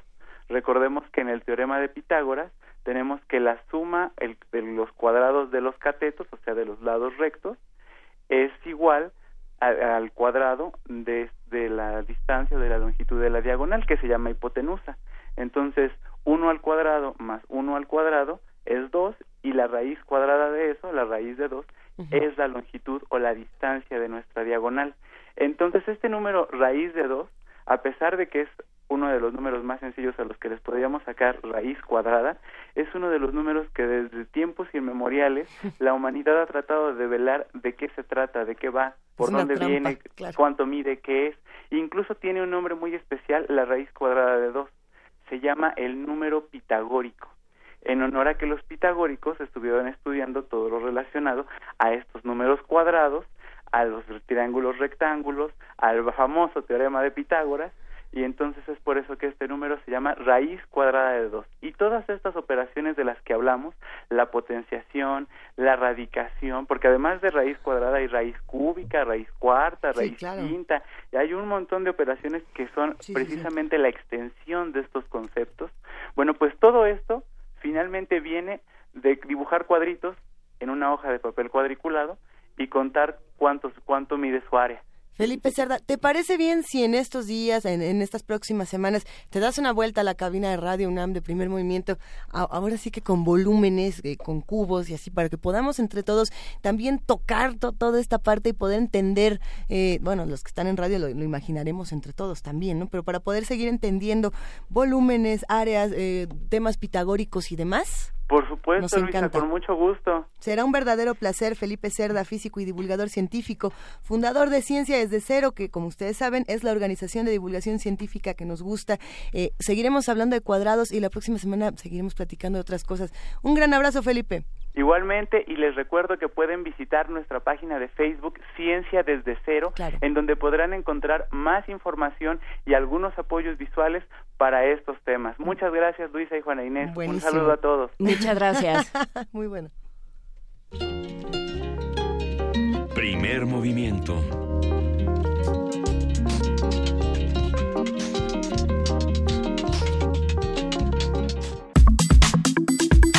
Nota Nacional.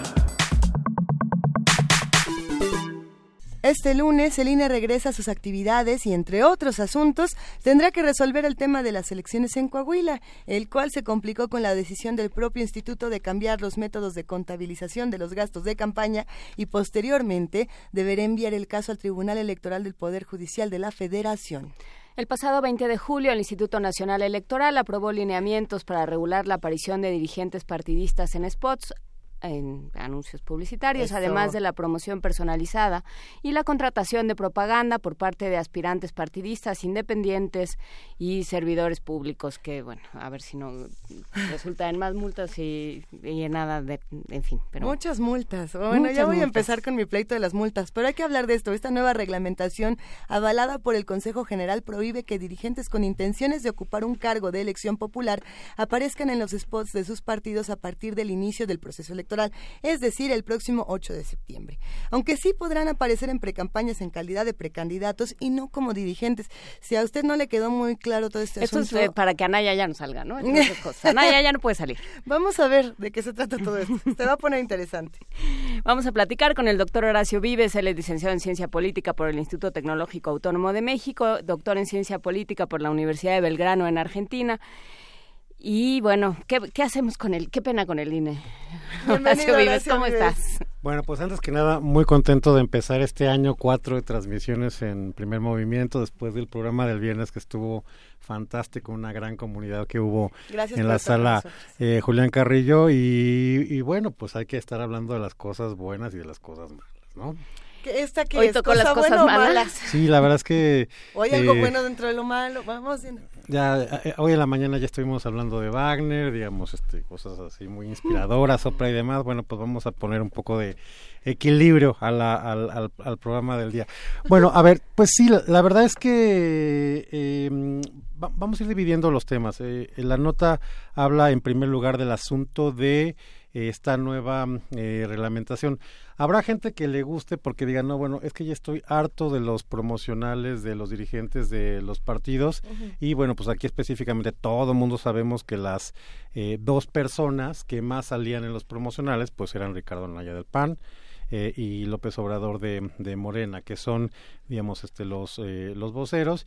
Y em, claramente en el, en, el caso de uno, pues nada más hay que esperar de aquí a julio para verlo en la, boleta electoral, que es el precandidato de, su partido, y el otro pues está ahí en una situación eh, medio patinando en hielo, que si se define, que, no, que, sí y, demás. Y se pelea con Margarita y va y viene. Exactamente, traen esas, esas internas eh, dentro del PAN, pero eh, no sé si sea una medida adecuada, porque bueno, pues justamente esto obligaría tal vez a que si no van a jugar en calidad de, de de dirigente de los partidos, sino de, eh, de, de, precandidatos, pues que los obligaran tal vez de manera anticipada a definirse sobre sus aspiraciones políticas y esto por supuesto pues está en contra de la lógica de los eh, pues de los partidos y, de los dirigentes. Hay gente que, que no le gusta la, la medida porque dice, bueno, pues que, eh, que aparezcan lo que quieran, pues total, ni los escuchamos, no, no los escuchamos, no, no nos interesan. Y hay gente que diga, no, bueno, pues que, que desaparezcan directamente este tipo de spots, ¿no? ¿Y tú de qué lado estás? Mira, a mí la verdad es que me, gustaba la idea de que los partidos hicieran dentro de la medida de, sus eh, posibilidades, pues el mejor tipo de comunicación y de, mm, de, estrategia posible. Si ellos creen que eh, apareciendo los presidentes de los partidos, pues generan la, la mejor imagen, pues bien por ellos, digo, que carguen con los con los costos de una estrategia que yo creo que no es de, de ninguna manera la más eh, acertada, ¿no? Creo que el, el culto a la, a la personalidad en esta época no está eh, bien visto y en definitiva ya dado que tienen esos eh, espacios importantes en radio y en televisión pues que los deberían de aprovechar de maneras mucho más creativas y más responsables para acercarse y tener un diálogo con la ciudadanía. Ahora bien, eh, si hablamos de cosas que no están bien vistas, hablemos del INE en general, ¿no? Eh, de todos los problemas que está enfrentando el INE en este momento y de cómo eh, la credibilidad está en, números negativos, ¿O no? Mira, en primer lugar, creo que hay que poner esta discusión en contexto. El INE, como cualquier otra de las instituciones eh, públicas pues se encuentra atravesando un proceso de enorme eh, eh, desconfianza digamos. El INE no ha estado exento. ¿por qué? pues porque tenemos en general una ciudadanía muy crítica de todo lo político de todo lo de todo lo público y pues de repente no hay como una distinción muy clara de qué es un organismo de estado un organismo constitucionalmente autónomo qué es gobierno eh, qué es gobierno federal, qué es gobierno eh, local, digamos, no, no hay como una mm, eh, eh, información este, muy clara que, que, en, realidad eh, juzgue a las instituciones o a los actores de las instituciones en función mm, de, de, sus propios méritos, sino que en general todo está puesto en la misma eh, bolsa de las confianzas. Sin duda alguna, ese es un problema que tiene el INE, pero también deberían de haber metido las manos para justamente evitar estas, esta cosa y tratar de separarse en general del, del, de la mala percepción que se tiene sobre lo público. Ahora bien, la verdad es que eh, el asunto de Coahuila, y retomando otro de los temas con los que eh, abrimos la mesa, eh, pues sin duda alguna lo pone en una situación muy complicada. ¿Por qué? A ver, cuando empezó esta reforma de, de 2014, que fue muy polémica el nacimiento del INE y del Sistema Nacional de, Elecciones, pues hubo eh, muchos críticos de la reforma. Yo, debes, yo debo decir que no lo fui tan, tan crítico porque había algunas cosas que me gustaban en términos de tratar de estandarizar eh, en procedimientos nacionales pues algunas cosas que ahora se nos olvidan, pero que estaban muy sueltitas y que eran de, de, dudosa calidad y que antes hacían los institutos estatales electorales. Y bueno, eh, en 2014 fueron las elecciones de Coahuila, de eh, Nayarit y no se pudo intervenir mucho porque estaba muy avanzado el proceso electoral para cuando se inauguró este mm, eh, Sistema Nacional de Elecciones en abril de, 2014. Pero en 2015 vinieron las elecciones eh, concurrentes. La verdad es que salieron razonablemente bien las elecciones de diputados federales con eh, las elecciones locales que hubo en ese momento. Eh, el INE estrenó dentro de sus muchas facultades eh, nuevas, pues la posibilidad de hacer una elección de dirigentes a las pocas semanas prácticamente de, haber surgido con la elección de dirigentes del PRD, que salió razonablemente bien. En 2016 hubo elecciones en en 14 estados, incluida de la cual hemos hablado pues mucho, la, constituyente rara, em, y salió la verdad es que razonablemente bien. A lo que voy es que eh, eh, durante todos estos, eh, estos años, en términos de organización y de logística, pues el INE había cumplido bien su trabajo, pero el problema es que eh, vamos a ponerlo en términos de que eh, si estuviéramos en un gran banquete y empiezas con el primer plato, el segundo, este, el aperitivo, la sopa, la ensalada, el postre, y cuando llegas a la cereza del del postre, ahí es cuando se pudre todo y ese es exactamente el momento en el que estamos. A ver, no estoy diciendo que eh, Estamos años en el anteriores... momento donde todo se derrumbó. Eh, eh, más o menos, ¿por qué? Porque ¿qué es lo que pasa? Pues el fenómeno Coahuila, que fue la última de las elecciones y que eh, pone al INE ahora en una situación eh, muy eh, completa porque eh, fallaron en términos de percepción eh, pública dos cosas que fueron muy importantes. Por un lado, eh, en la jornada electoral, pues sabemos que eh, hubo deficiencias en, en el PREP, en el conteo rápido, hubo contradicciones en términos de lo que mencionaban las eh, autoridades locales en ese mm, momento. Por decir alguna, eran las 10 de la noche y no se tenía información alguna de lo que estaba ocurriendo con el PREP, ¿no? En, en ese momento. Digo, Sí, eh, ese era uno de los problemas, digamos, más pequeños. importantes, que cuando no hay un eh, ganador claro, y, y recordemos que normalmente en las jornadas electorales, pues todo el mundo se... eh, hay dos o tres gobernadores electos, ¿no? Digamos, esto, ante ausencia de una información eh, veraz, oportuna y objetiva, pues se presta todo este tipo de, de, de problemas. Y, y luego, ya una vez que se resolvió la parte de los eh, cómputos distritales que en efecto le dio em, el triunfo a la coalición encabezada eh, por el PRI. También hay que recordar, y, esto mm, tal no es para tranquilizar a nadie, pero sin duda alguna lo que pasó en términos de la elección del, del de Coahuila fue muy complicada porque había eh, una cantidad de partidos eh, locales y de partidos nacionales que tenías 16 y en coaliciones que eran parciales y que la misma coalición no necesariamente iba para todos los municipios y todos los distritos. Entonces, Sí, había eso una hacía- cantidad de combinaciones Exacto, que era, exorbitante. era, era más fácil sacarte la lotería que, digamos, llenar bien el acta de, de- de escrutinio, ¿no? Y, cómputo de la jornada electoral. En fin, el punto es que si a eso le sumamos la parte que yo creo que es muy criticable, ahora sí, volviendo al tema de la reforma electoral, de la cuestión de los topes de campaña, y esa es exactamente la importancia de dónde estamos parados. ¿Por qué? Eh, porque bueno, sale una, un, primer reporte de, fiscalización que de alguna manera le tiende a dar eh, la razón a, a la coalición del PAN en el sentido de que eh, el PRI se había volado los, los topes de campaña, pero luego resultó en un siguiente momento pues que el PAN también. Esto llevaría a que eh, ninguno de los dos eh, candidatos se, se pudiera volver a presentar en, la, en una eventual elección extraordinaria. Pero luego además se junta esta cosa que yo creo que está muy mal de, de la ley electoral, eh, que es eh, lo, lo, que se ha llamado la famosa determinancia para la anulación de las elecciones.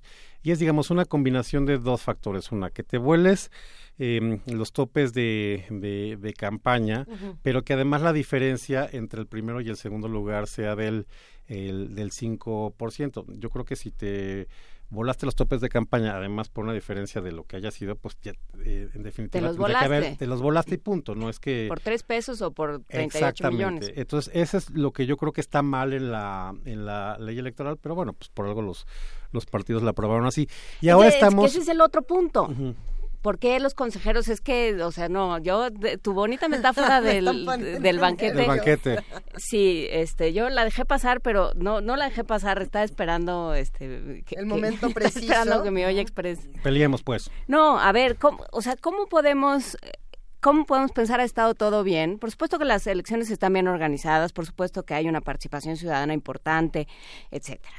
¿No? O sea que la logística, como dices, funciona muy bien, pero ¿qué pasa con las cuotas partidistas en, el, en lo que toca a consejeros? O sea, ahí es donde, donde el INE deja de cumplir su función y su promesa original de, del IFE original de organismo autónomo. A ver, eh, esto es un problema y una situación que se ha eh, comentado mucho y yo creo que el asunto es, eh, a ver, por ejemplo, pues si a nosotros nos eh, nos convocaran seguramente para ser árbitros de un torneo internacional de cetrería, por decirte algo. Por decir un tema que dominamos, dices tú. Totalmente. Pues, eh, pues en definitiva yo creo que podríamos ser los árbitros más este imparciales y más neutrales porque... No tenemos idea. No tenemos... Eh, ni halconcito ni nada. El asunto es que, eh, pues obviamente la gente que se dedica a, a hacer análisis político, a estudiar eh, elecciones, pues de alguna manera ha estado eh, involucrado con ese tema, conoce eh, actores y no son no son extraterrestres, sino que es gente que de alguna manera está interesada sí. o es llamada a arbitrar sobre este tipo de asuntos y eventualmente va a tener algún tipo de, de relación o de o de vínculo. ¿Qué es lo importante en este caso en términos de los eh, perfiles? Una, em, en principio, digamos, si no, si no los deponen, como ya ha ocurrido en muchas ocasiones, los plazos para ser consejero eh, electoral son muy largos y en estricto sentido, ¿qué es lo que tendrá que hacer un consejero electoral? Pues obviamente ser eh, muy fiel a sus convicciones y muy, muy independiente porque lo que va a ocurrir invariablemente en un plazo tan largo es que va a, mm, a emitir este resoluciones o va a votar este algunos algunos temas en el consejo que van a afectar eh, al, algún partido. Pero lo que no se vale o lo que no es bien visto es que cambie de criterio eh, en función de si eh, el partido que se supone que es su su, su, su sponsor eh, digamos, necesitaría cambiar una, una votación. Entonces, ¿qué es lo que necesitas? Pues un tipo de perfil que sea muy congruente, muy consistente, muy objetivo y que vaya más allá de eh, las suspicacias en términos de, de, los orígenes, ¿no? Es que, sí, por supuesto. Lo que estoy pensando es eh, cuántas trampas nos estamos metiendo con eso, con ese sistema, o sea, con esos presupuestos, digamos, con esas premisas. ¿no? A ver, creo que algo que ha cambiado mucho y que es importante eh, hacerlo notar es, eh, a ver, pensemos en, en, esta que se ha llamado el, digamos, el glorioso INE, ¿no? De la conformación de del, del año 96. El IFE. Sí, el, el, IFE, exacto, de esa, de esa época en la cual pues tienes, eh, tenías perfiles como eh, pues, José Goldenberg, un Alonso Lujambio, o los consejeros anteriores, eh, eh, Granados Chapa eh, o Jacqueline Pechar, Mauricio Merino, que fueron compañeros de, de, de Luján y de Waldenberg en ese, en ese consejo. Digamos, ese tipo de perfiles ya no los vas a tener. ¿Por qué? Eh, porque de alguna manera lo que ha ocurrido eh, con las últimas eh, reformas uh -huh. es que están incentivando eh, perfiles que estén eh, brincando, digamos, los vetos eh, del multipartidistas sí. y que sean, pues, eh, en general perfiles más o menos eh, discretos, que hayan hecho, digamos, carrera dentro de la misma eh, burocracia, ya sea del instituto o del, do, lo, o del tribunal electoral. ¿Qué es lo que ocurre eh, con este tipo de, de, perfiles? Que probablemente no tengan, digamos, el, el, los, sean los grandes nombres o que tengan el gran respaldo en términos de experiencia, trayectoria y de credibilidad pública pero de alguna manera eh, ya estamos metidos en esa en esa dinámica y no solamente en el INE sino en general en todos los eh, organismos constitucionalmente autónomos. Y también hay otra cosa que creo que es importante eh, señalar hombre, hay que empezar a llamar las cosas por su nombre y también que los partidos eh, se hagan cargo de las decisiones que toman, porque si de por sí es muy complicado llegar a, ser, a acuerdos sobre quiénes son los, los perfiles adecuados para ser consejeros sí. y luego pues no les gustan las decisiones que toman, bueno, pues porque entonces en qué quedamos, ¿no? Digamos, hay que ser eh, consecuentes de que una vez que, eh, que, que los eh, nombraste porque todos los eh, eh, las evaluaciones previas no en términos de conocimientos de trayectoria de la, la auscultación pública que se hace eh, sobre ellos los dejó mínimamente convencidos pues darles la oportunidad de, de trabajar. Y creo que esto además va a ir arreciando eh, ahora a partir de septiembre cuando inicia el, el proceso electoral que vayan a aumentar las eh, las descalificaciones por ahí tenemos ya algunas organizaciones que piden eh, que renuncien los consejeros, lo cual me parece... Justo de eso quería hablar de ahora. Ah, eh, muy bien. ¿Qué, ¿Qué, pasa con ahora y con estas peticiones que tienen para justamente tener unas elecciones 2018 y ellos usan el hashtag sin... Eh, in, sin ellos. Sin, sin ellos, ellos, claro. 2018, sin ellos. Pues mira, creo que me parece una mm, pues, muy respetable ese posicionamiento como, como cualquier otro, pero yo creo que es está eh, equivocado porque dinamitar la casa a digamos al 5 para las 12 porque a ver acordémonos que el proceso electoral empieza ya la primera semana de septiembre. Digo, seguramente vamos o sea, a estar ya. en esta mesa eh, analizando no, bueno, eso. Hace un año, pero sí. Ah. Exactamente. Digamos, en, ter en, en términos del ambiente, en términos de, pues, del, del ambiente político, eh, pues ahí está también la, la, cuestión del frente que vamos a abordar un poco más adelante. Pero la, el, las elecciones de 2018 ya están instaladas de, de, de, tiempo atrás, pero procedimentalmente el proceso electoral largo empieza en, en septiembre. La verdad es que sería eh, absurdo decir, no, bueno, pues esto, eh, borrón y, y, cuenta nueva y vamos a, a, a, seleccionar a quiénes, con qué criterio, bajo este, bajo qué, mm, qué supuestos a, a quienes serían los nuevos consejeras, pues nada más porque no les gustó, eh, derivado mm, de pues muchas eh, serie de situaciones, pero reflejado eh, de manera muy, muy puntual por el asunto de, de Coahuila. Y bueno, lo que ha hecho ciertamente esta mi organización. Aquí hay, aquí hay dos personajes que son además muy, eh, muy polémicos. Eh, Icaza, eh, que sin duda alguna ha tenido una, mm, una trayectoria muy importante en términos de, de, de derechos humanos, pero y a ver, si tú aspiras a ser presidente de la República y como ya has señalado que quieres ser candidato independiente. A ver, sí, no puede ser todo. No, no puedes quejarte del sistema y aparte decir, bueno, pero con ese mismo sistema yo quiero que me nombre. A ver, señor. No, y además eh, decir, bueno, pues no te gusta quienes van a arbitrar las, las, las elecciones, pues creo que no estás en, en, ese papel o no deberías estar en ese papel si tú pretendes que eso, que esa autoridad electoral pues sea la que te levante la mano eventualmente si ganas unas elecciones.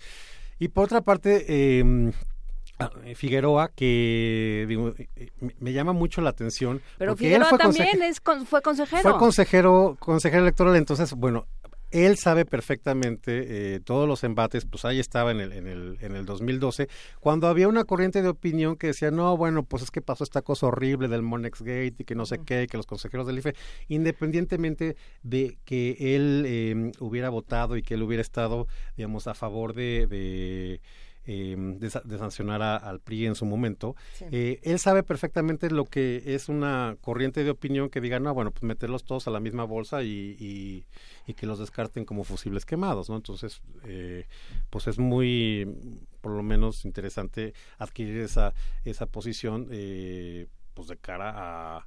Eh, que él sabe perfectamente lo que significa no tener una autoridad uh -huh. para eh, un proceso electoral.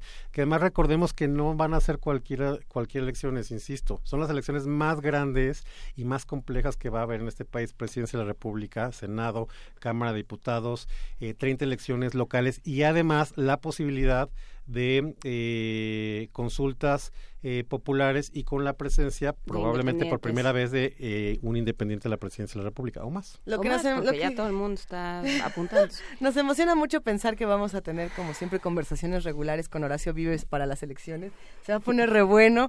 Eh, no quieren huir a Belice todos pues, en masa en este ver, momento. Hay muchas dudas que se van a quedar para, para futuras mesas, por supuesto, si estamos hablando de mala interpretación, de mala percepción, de mala ejecución, si todo se va a resolver una vez más con multas, si lo que quiere ahora eh, tiene o no tiene sentido. Lo, lo, bueno es que estamos aquí para seguir discutiendo, querido Horacio. Sí, sin duda alguna también habría la, la mesa hablando de los horrores que están ocurriendo en, en, Venezuela y bueno, yo creo, insisto, que los problemas de la sí. democracia se resuelven con más eh, democracia. Eh, no nos gusta eh, muchas de las cosas que en efecto hay que criticarlas, hay que señalarlas eh, de lo que está pasando en este país, pero bueno, sin duda alguna creo que eh, estamos en una circunstancia mucho mayor para eh, conocernos para poner sobre la mesa nuestras diferencias y para resolver los problemas, ¿no? De manera institucional. Doctor Horacio Vives, como siempre, un gusto escucharte. Nos no. escuchamos la próxima semana o los próximos días para empezar a hablar de todos estos temas que se van a poner bastante duros. Al contrario, muchísimas gracias y bueno, voy a aprovechar este un eh, estos últimos segundos para hacer un comercial sobre un concurso ensayo político eh, que estamos organizando en el, en el ITAM, pues justamente de cara a estos temas que son importantes, elecciones, Congreso, el centenario de la Constitución, eh, la Constitución del de la Ciudad de México, eh, estudios de, de, género y transparencia. Esto es en homenaje a Alonso Lojambia, pues que es uno de los politólogos más eh, yo diría el politólogo más relevante que ha tenido eh, el ITAM. Entonces, bueno, vamos a, les voy a pedir a los colegas y a la comunidad de primer movimiento que nos ayuden a difundir eh, las bases. Ya hemos tenido eh, algunos, algunas menciones de eh, estudiantes de la, de la UNAM, entonces, bueno, seguimos, esper, espero seguir contando con su numerosa participación y además con, pues, con exitosos resultados, ¿no? Entonces, eh, ponemos la convocatoria, ya está la convocatoria en redes sociales. Eh, ¿Cuándo se cierra el concurso? El último día para entrega de trabajos es el primero de eh, septiembre, eh, viernes, son entre 15 y 30 eh, cuartillas, todavía hay, eh, hay tiempo, entonces bueno, eh, visiten por favor ¿Premio? las... Eh, 40 mil pesos, que son bastante buenos, Óyeme. y la publicación de la obra en la revista Estudios, que es como la revista insignia del, del ITAM, ¿no? Venga, muchísimas gracias Horacio Vives. Ahora lo compartimos. Al contrario, muchas gracias. Hasta la próxima. Vamos a escuchar música para seguir con esta pasión y con este dramatismo que Wagner le da, por ejemplo, a este tipo de noticias.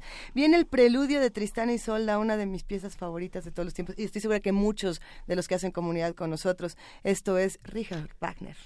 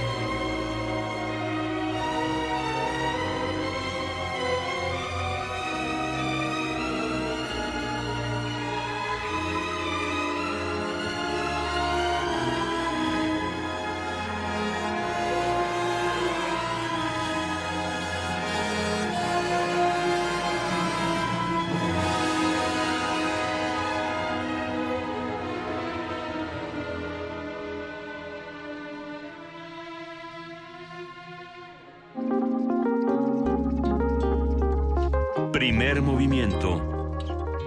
Hacemos comunidad.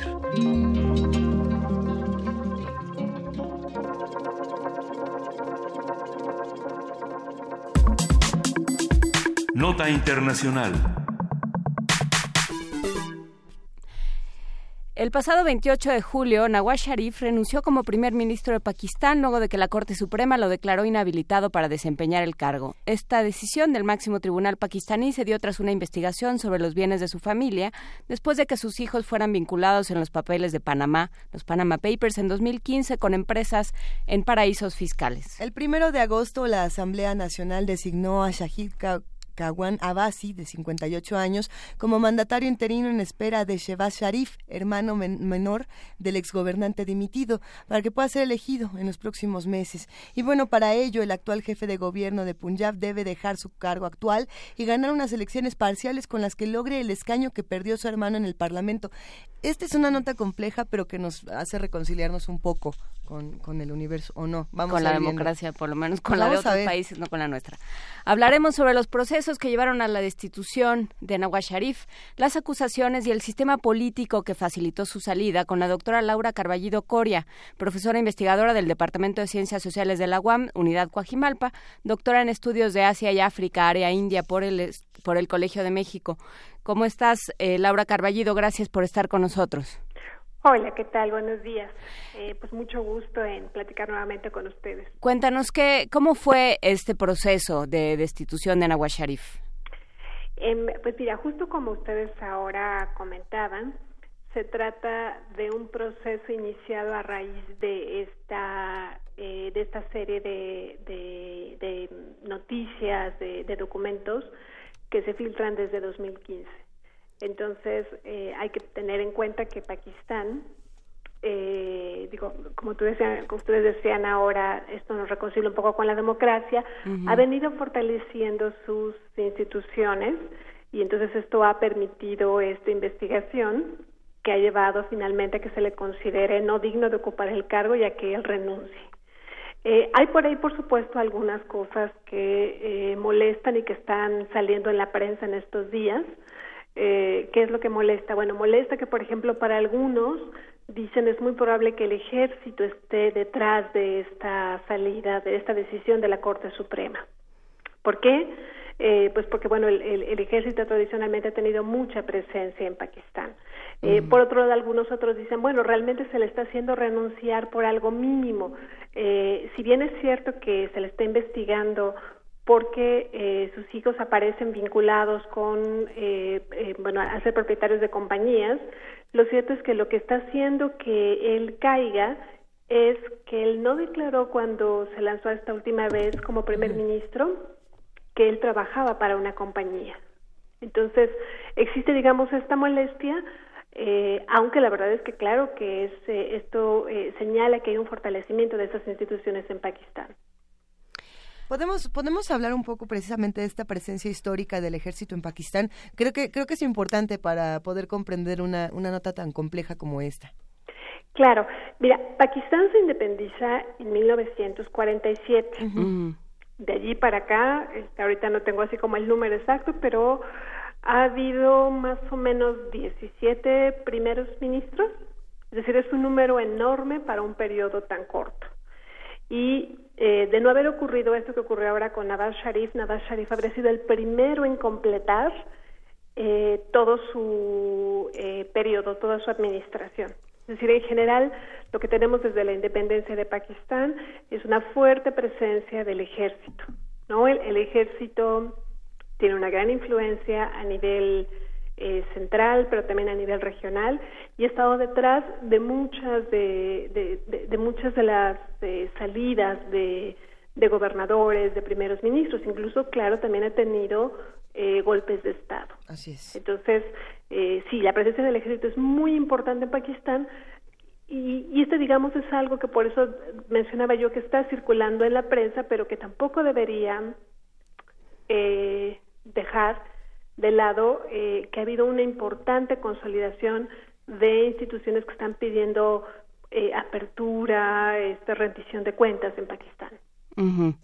Sí, eh, que creo que eso es eso es lo que es interesante, o sea, que ha ido pasando en términos de, de, fortalecimiento de las instituciones. ¿Cómo ha sido este proceso? Eh, Pakistán tiene un cómo está organizado políticamente. Bueno, Pakistán es una república, es una república islámica de Pakistán. Es un sistema parlamentario eh, de una división en, en poderes pero eh, generalmente el ejército, como mencionaba ya, ha tenido una muy fuerte presencia en el país. Em, no obstante, ya en la década del 2000 vemos que varias instituciones eh, se están fortaleciendo.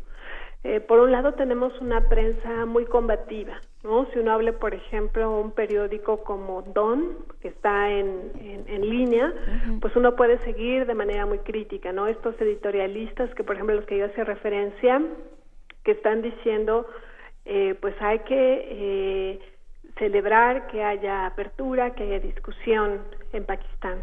Por otro lado, también desde 2007-2008 ha habido una movilización muy importante en, eh, entre los eh, abogados, entre eh, todo el aparato legislativo en Pakistán.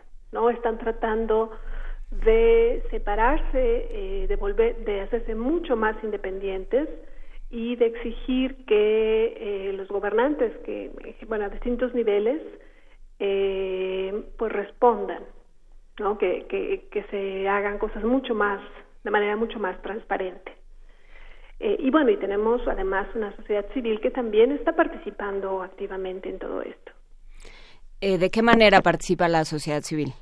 Bueno, por ejemplo, eh, participa, hubo, hubo apoyo a este movimiento de los abogados en 2007-2008. Em, ha estado, por ejemplo, em, detrás de varios partidos políticos claro, tanto apoyando a Nawaz Sharif en, la, en, la, en, el partido que es el, el, de la Liga Musulmana, pero también en partidos de oposición que están pidiendo que se investigue y que esto no quede aquí, ¿no? Que no quede con la salida de Nawaz Sharif, sino que la investigación continúe. Entonces, eh, realmente es un, movimiento bastante grande. ¿Qué, qué, qué, representa entonces Abasi en, en, todo este entramado? ¿Qué es lo que tiene que hacer? ¿Sirve nada más como una figura de, de espera entre Sharif y Sharif? ¿O, qué es lo que está haciendo? ¿Y por qué, se puede, y por qué están considerando que entre, que entre el hermano de, claro. Sharif? Que, que, es además que me, parece algo algo interesante o sea definitivamente creo que eh, hay, que alegrarse porque las instituciones estén llamando a los distintos eh, funcionarios, a gobernantes electos a, pues, pues, a transparentar. el, el, problema aquí es que si uno revisa la prensa, básicamente lo que está diciendo Nawaz Sharif es que él ya renuncia porque no es una persona digna, confiable de para ocupar el cargo. Pero que ahí deja a su hermano. Exactamente. Pero mientras el hermano legalmente puede asumir el cargo, deja a su ministro. Y además, digo, no hay que olvidar que en todas estas acusaciones por enriquecimiento este, probablemente ilícito, en fin, que, que además no son recientes, son probablemente esto ocurrió en la década de los 70, de los 80, eh, aquí la cuestión también es que no están solamente, eh, no, se, no se sospecha solamente de los hijos de Nawaz Sharif, también se sospecha de su hermano.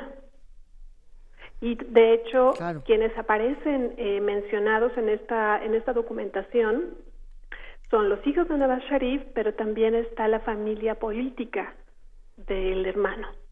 A ver, entonces vámonos por partes, porque lo soltaste así nomás y, y este y no creo que no entendimos. Shahid Khan, Khan, no sé bien cómo se pronuncia, deja mucho que desear. Abasi, eh, él, él era ministro de Nawaz Sharif. Exactamente, es ministro. O sea, lo deja que le cuide el changarro, básicamente. Exactamente, y está ahorita funcionando como interino. Ok. Nada más. Ajá. Y mientras tanto, se está preparando todo este camino que ustedes ya describieron para que el actual gobernador de Punjab pueda ser electo a la Asamblea Nacional y posteriormente pueda ser eh, primer ministro. ¿no? Como este es un sistema parlamentario y en este momento el, el partido de la Liga Musulmana es el partido dominante, pues es el que tiene es, esta, este derecho. Pero e, efectivamente, o sea, por eso digo, me parece muy importante que, que la Suprema Corte haya tomado esta decisión, me parece muy importante que se esté ventilando, pero tampoco habría que dejar de ver quién se está quedando como interino y a quién se está proponiendo como como el, el posible primer ministro. Sí, porque porque qué posibilidades existan de que realmente se siga el proceso si eh, si están a cargo estos dos personajes tan vinculados de distintas maneras política y eh, genéticamente con Agua Sharif. Sí, es, es, es, esa es realmente una pregunta muy, muy importante. Es decir, creo que hay señales para pensar que a pesar del gran poder económico, político que tiene la familia, porque no solamente es Nawaz Sharif, sino toda la familia, creo que es de admirar que, que la Suprema Corte haya eh, llegado a este punto. Y cabría esperar, porque está ahí el, el, el proceso, o sea, ya está en marcha el proceso para eh, la investigación para eh, ver qué pasa con todas estas compañías que supuestamente son de la familia. O sea, el, proceso ya está, no, no estamos esperando a que el nuevo primer ministro lo haga, el interino o el, o el siguiente. O sea, ya está en proceso.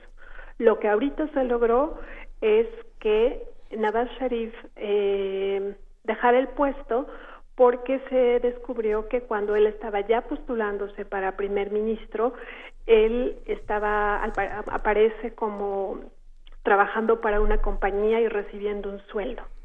Esa es la razón por la que se le ahorita se le se le quita. Y, me quedo pensando en qué contexto cae eh, una nota como esta que además ya lleva eh, pues varias semanas de cocinándose. Y me hace caso con eh, Pakistán, ya ven. Lo, pienso por ejemplo por estas discusiones que tenemos de, de, otros asuntos en Pakistán como que deciden no sumarse a estos más de 120 países que, que quieren pues prohibir las armas nucleares y Pakistán dice, bueno, pues nosotros no. Y hay una serie de noticias eh, bastante fuertes de lo que está ocurriendo del otro lado del mundo, precisamente en Pakistán. Y yo me pregunto cómo, cómo se están relacionando. Eh, ¿Qué opinas de todo esto, Laura Carballido? Bueno, yo vería como varios puntos interesantes. Eh, uno, em, en esta última administración de Nawaz Sharif, digamos, hay ciertas continuidades con, con administraciones previas suyas pero también hay cambios importantes. ¿Cuáles son las continuidades? Bueno, él es eh, absolutamente, este, él, favorece totalmente la liberalización de la economía, la, la privatización de compañías. De hecho, esa es una de las cosas que se le está señalando, el, el haber entrado a la política para eh, fortalecer el poder, la presencia económica de su familia. Eh, entonces vemos eso, vemos un acercamiento, por ejemplo, con China, aunque falte mucho para concretarse. Eh, entonces sí, hay una serie de cosas interesantes. Por otro lado, digamos, hay ciertas rupturas con Nawaz Sharif. Nawaz Sharif siempre había sido visto como una figura muy conservadora. Y ahora en esta última administración, por ejemplo, ha promovido acciones que beneficien, por ejemplo, a mujeres, ha criticado eh, estos asesinatos por honor eh, de mujeres, la violencia doméstica. Entonces, creo que hay cosas interesantes. Eh, pero si lo vemos, digamos, en una perspectiva incluso mucho más grande, donde ya podemos meternos hasta América Latina, o sea, creo que es una buena señal que eh, el, que estemos pidiéndole cuentas a nuestros gobernantes. No, bueno, Entonces, eso apenas lo que nos toca, ¿no?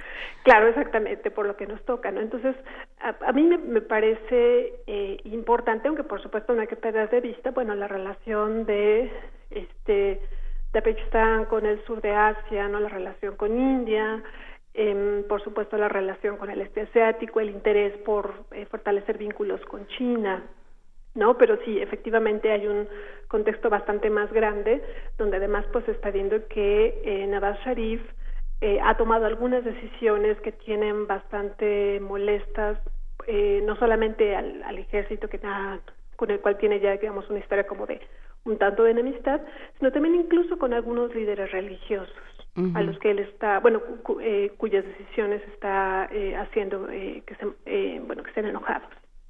Sí, que creo que será interesante, sobre todo creo que lo que nos queda a nosotros, porque recuperamos estas notas, sí, por un afán de, de ampliar eh, las discusiones y, los intereses de los radioescuchas y de la comunidad, pero también por un afán de entender cómo funciona en otros lados. Y creo que aquí con lo que yo me quedo, no sé, eh, Laura, doctora Laura Carballido Coria de la UAM Coajimalpa, y especialista en estos temas, no sé cómo lo veas tú desde México, eh, creo que me quedo con esta idea de, de lo, lo, pausado y, y, sin embargo lo continuo de, de, este proceso, ¿no? Ha sido algo que no se que se ha tomado y que ha tomado muchos años y que ha sido muy, muy pausado y que ha implicado una serie de negociaciones y una serie de enfrentamientos con el ejército, con las clases políticas, con los intereses económicos, pero que, bueno, poco a poco se va consolidando.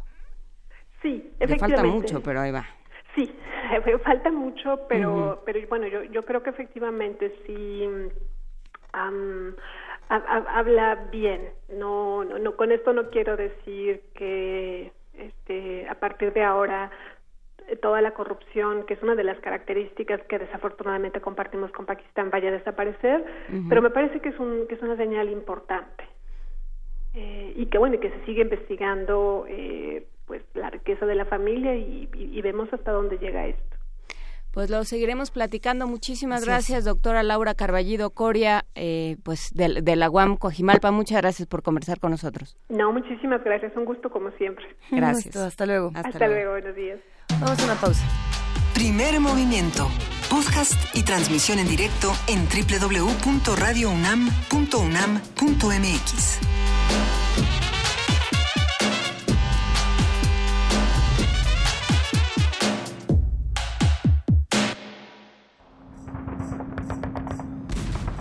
Medardo ha vuelto de la guerra. El cambio en él es evidente. Una bala de cañón ha destruido más que su cuerpo. Radio UNAM y Anima Teatro presentan la puesta en escena Destrozado, obra para dos actores, títeres y sombras. Todos los lunes de agosto a las 20 horas en la sala Julián Carrillo de Radio UNAM. Adolfo Prieto 133, Colonia del Valle. Entrada libre. Lunes de teatro en Radio UNAM. Experiencia sonora.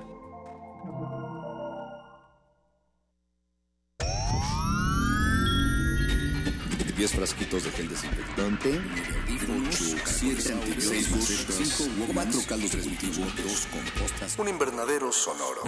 En este ambiente se experimenta la nueva música en compañía de sus creadores. Cultivo de ejercios, frescura en la flora musical. Lunes y jueves, 21 horas por el 96.1 de FM. Radio UNAM.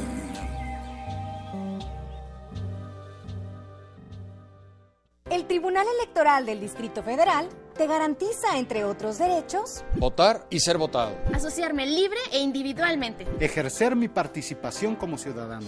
Para ello, el TEDF resuelve las controversias que plantean ciudadanos, candidatos independientes, partidos y asociaciones políticas, entre otros. Como ves, es una función que el TEDF realiza de manera permanente y para todos. Tribunal Electoral del Distrito Federal por la defensa de tus derechos político-electorales. La exposición 78 más 52 igual a 130 razones para celebrar la diversidad cultural del mundo se exhibe en el Museo Nacional de las Culturas y en ella conviven deidades egipcias, guerreros de terracota, armaduras de samuráis, representaciones de dioses griegos, piezas prehispánicas de Mesoamérica, un total de 130 piezas que muestran la multiculturalidad. 78 más 52 igual a 130 razones para celebrar la diversidad cultural del mundo se exhibe en el Museo Nacional de las Culturas, moneda número 13, Centro Histórico. La UNAM invita a su comunidad a la Feria de Útiles Escolares y Cómputo UNAM 2017. Adquiere desde un lápiz hasta una computadora. Visítanos del 10 al 13 de agosto en el Centro de Exposiciones y Congresos en Ciudad Universitaria y del 15 al 25 de agosto en diversos planteles de la UNAM del área metropolitana. Consulta la programación en www.utilesycomputo.unam.mx www útiles y cómputo.unam.mx. Búscanos en redes sociales, en Facebook como Primer Movimiento UNAM y en Twitter como P Movimiento o escríbenos un correo a primermovimientounam.gmail.com. Hagamos comunidad. Hagamos comunidad, son las nueve de la mañana con dos minutos y qué mejor manera de amistarnos con ustedes que darles regalos que además no, en los cuales no invertimos nosotros, sino que venturosamente nuestros amigos de Alianza Editorial nos enviaron. ¿Qué me vas a dar, Juan Inés? No te voy a dar, bueno, no, te las voy a platicar, no te voy a dar nada, ah. me temo. Eh, ¿Tú sabías que a Paul lo había traducido Julio Cortázar? Pero por supuesto. Ay, yo es de las cosas que no sabía. Son esas pequeñas maravillas. Qué bueno que me levanté. Y las mejores traducciones que uno puede encontrar de Poe son precisamente, bueno, la de Cortázar, tenemos otros autores por ahí, pero si uno no tiene la traducción de Julio Cortázar en casa, no ha leído a Poe. Es que se extraña. Lo juro. Hay quienes dicen, no, para leer a Paul, eh, la traducción de Cortázar. Mejor que el inglés. Eso dicen los de Alianza Editorial, por supuesto, que tienen la, traducción de Cortázar entre su catálogo. Entonces, tenemos dos paquetes de los, los volúmenes 1 y 2 de los cuentos de Julio Cortázar, digo, de Edgar Allan Poe, traducidos por Julio Cortázar. Eh, cortesía de Alianza Editorial. Eh, eh, muchísimas gracias a nuestros compañeros de Editorial Alianza que nos mandan amablemente estos estos volúmenes. Se van a ir por Twitter con su nombre completo más el hashtag POU. Así nada más. ¿Se van juntos o separados? No, pues todos, o sea, se van dos paquetes juntos. lleva usted los dos volúmenes de cuentos. Lo recomiendo de esa manera porque en el primer volumen uno puede encontrar toda esta parte de, terror de Poe, la parte más clásica, tradicional que uno conoce desde la infancia, si es que le gustaba leer a Poe o no. Eh, y la otra parte, este segundo... si es que le gusta emparedar, señorita. Pues sí, o, encontrar corazones delatores, o, o cuervos, o gatos, o, o, si uno decía Nevermore cuando ya venía el examen, feliz primer día de clases para muchos. Ah. el segundo volumen a mí me llama mucho la atención porque tiene esta otra parte mucho más filosófica, eh, donde Poe hacia otro tipo de cuestionamientos muy, muy cercanos a, todo lo que reflexionaba, por ejemplo, Malarmé, ¿no? Entonces yo creo que vale mucho la pena tener estos dos volúmenes. Muchísimas gracias Alianza Editorial, seguimos aquí en primer movimiento ya saben cómo se los llevan y los invitamos a que se queden porque Juana Inés tiene una muy buena sorpresa en un momento más. Vamos a una pieza musical. Pero vámonos con Tannhäuser para que yo me inspire, ¿te parece? Órale. Vámonos. Las puertas del Tannhäuser.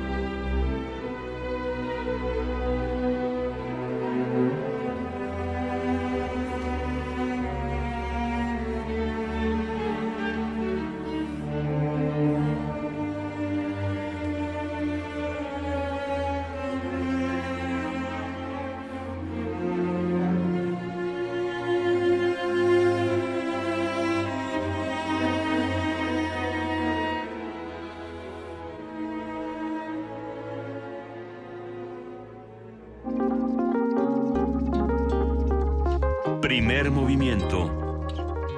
Hacemos comunidad.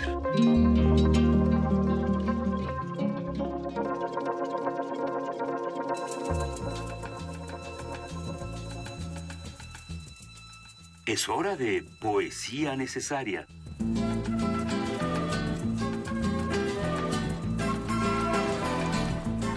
Ha llegado el momento de poesía necesaria, querida Juana Inés de esa. Presidido por Tannhäuser. Eh, Hay nada más. Sí, me, me, quedé pensando en la ciencia ficción. Llevo ya un rato pensando en que nos van a comer los monstruos.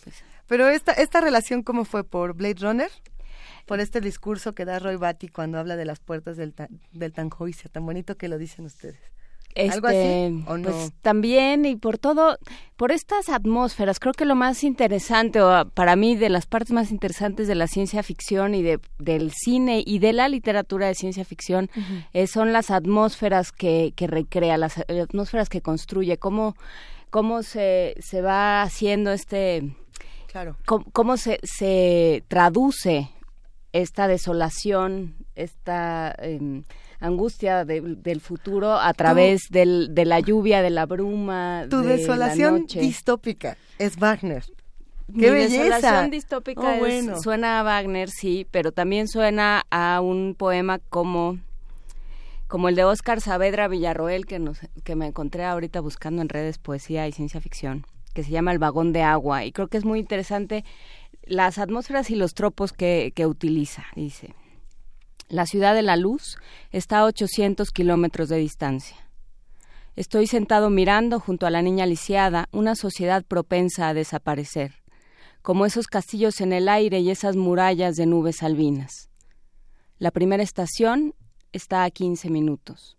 El vagón de agua tiende a decir a los pasajeros que el pensamiento es una lluvia de nieve y que como los peldaños son de cristal, al primer descuido cuando subes, te caes. Y la subida es una bajada metafórica o una hipérbole de la gravedad. Vi caer a un hombre vestido de diálogo junto a una maleta que le hablaba en un dialecto irreconocible. Mi compañera, que tiene unos labios color noche, me explicó la conversación de la maleta con el hombre. Es que a veces puede hablar en el lenguaje de las estrellas. Otras veces puede traducir los distintos paisajes o escen- escenas que hemos visto a través de este traveling. Conoce las lenguas como quien conoce una piel descrita en arameo. La niña lisiada me explica que cerca de la primera estación hay un cementerio. Me, me detendré ahí, le digo, para entablar un diálogo con los fantasmas de la memoria.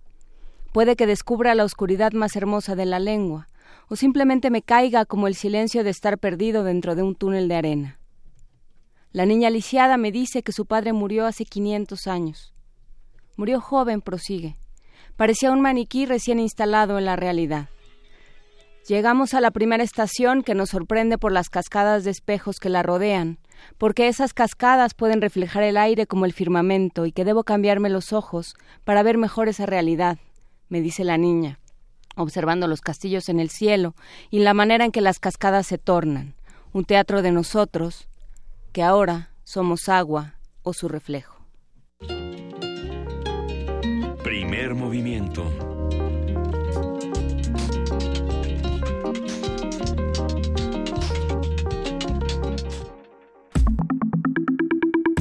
La mesa del día. Del 8 al 13 de agosto se realizará la edición número 22 del Festival Internacional de Cine para Niños y No Tan Niños que organiza la Asociación de Cine para Niños y Niñas, la Matatena AC. Para este año fueron seleccionados 98 materiales de 22 países de un total de 272 trabajos de 45 países que participaron en la convocatoria lanzada en febrero pasado. Se trata de nueve largometrajes, 11 cortometrajes de ficción, 37 de animación, 7 documentales en competencia, 27 materiales hechos por niños y niñas y 7 cortometrajes realizados en los talleres de la Matatena. En su edición número 22, este festival también ha sido dedicado a cineastas que han orientado su trabajo al sector infantil de la población a nivel mundial. Es interesante, el Festival Internacional de Cine para Niños y No Tan Niños tendrá distintas sedes como la Cineteca Nacional, la Sala Julio Bracho del Centro Cultural Universitario, la, la Universidad Autónoma de Chapingo, así como los faros Oriente, Aragón y Tláhuac, además, por si fuera poco, del Museo Panteón de San Fernando de la Secretaría de Cultura de la Ciudad de México. Vamos a platicar sobre el programa, la propuesta de este año y las novedades del cine internacional para niños con Lisette Cotera. Ella es fundadora y directora del festival. ¿Cómo estás, Lisette? Buen día. ¿Qué tal? Buen día. Pues aquí ya, este, ya se llegó el momento de hablar del festival. Ya se llegó el momento. Ayer inauguramos. Fue una inauguración muy bella, eh, muy contentos de, de de ver la reacción del público, las niñas, los niños muy contentos. Y creo que es una semana muy especial. Es una semana de cine dedicada a la niñez de, de nuestro país. Y créanme que no les vamos a defraudar. Hay una programación nutrida de varios países, eh, con una gran calidad, con el doblaje simultáneo en sala, con la votación, que es una práctica que se hace cada, cada año con niñas y niños y adultos. Entonces, eh, quienes nos escuchan busquen la programación, bajen la sábana, hagan su agenda porque va a ser una semana muy bonita. A ver, si partimos ahora sí que de la discusión que siempre tenemos cuando, cuando hablamos de la matatena, que además nos encanta, eh, podríamos regresar unos pasitos y decir, eh, ¿cómo empezar? A ver, resulta que muchas personas dicen que no hay buen cine para niños y que los niños no saben qué ver y que además los niños tienen el peor criterio del universo para elegir lo que quieren ver, esto es lo que muchas personas dicen, y no saben qué, hacer con todas estas plataformas digitales, con eh, diferentes maneras de ver cine, que ahora las hay muchas, y, nos quedamos con este mismo prejuicio iniciático extraño de que todos los niños son tontos y no sabemos qué ponerles. Por supuesto ¿Cómo, que ¿cómo vamos rompiendo esto para llegar al, universo eh, interespacial de la Matatena que de verdad muchos nos ha cambiado la vida? Pues miren, yo lo que les puedo compartir este año, la Matatena cumple 18 años de existir y 22 del festival, que fue la semilla. Yo creo que el afán de la Matatena ha sido ofrecer una opción cinematográfica. Yo estoy clara que nuestro país aún todavía, eh, bueno, es lindísimo y es un orgullo tener este de los nueve largometrajes en competencia, Tesoros de María Novaro o las piezas de rompecabezas de, eh, de Rubén Robin Morales y otros materiales de Miguel Rosales Solidario, que es precioso. Entonces, creo, eh, por una parte, que todos tenemos derecho, es nuestro derecho cultural, tener acceso a la cultura y tener acceso a la cultura de calidad también. Yo considero que cuando hablamos de cine, las miradas se ciñen a dos, tres estrenos al, a lo largo del año.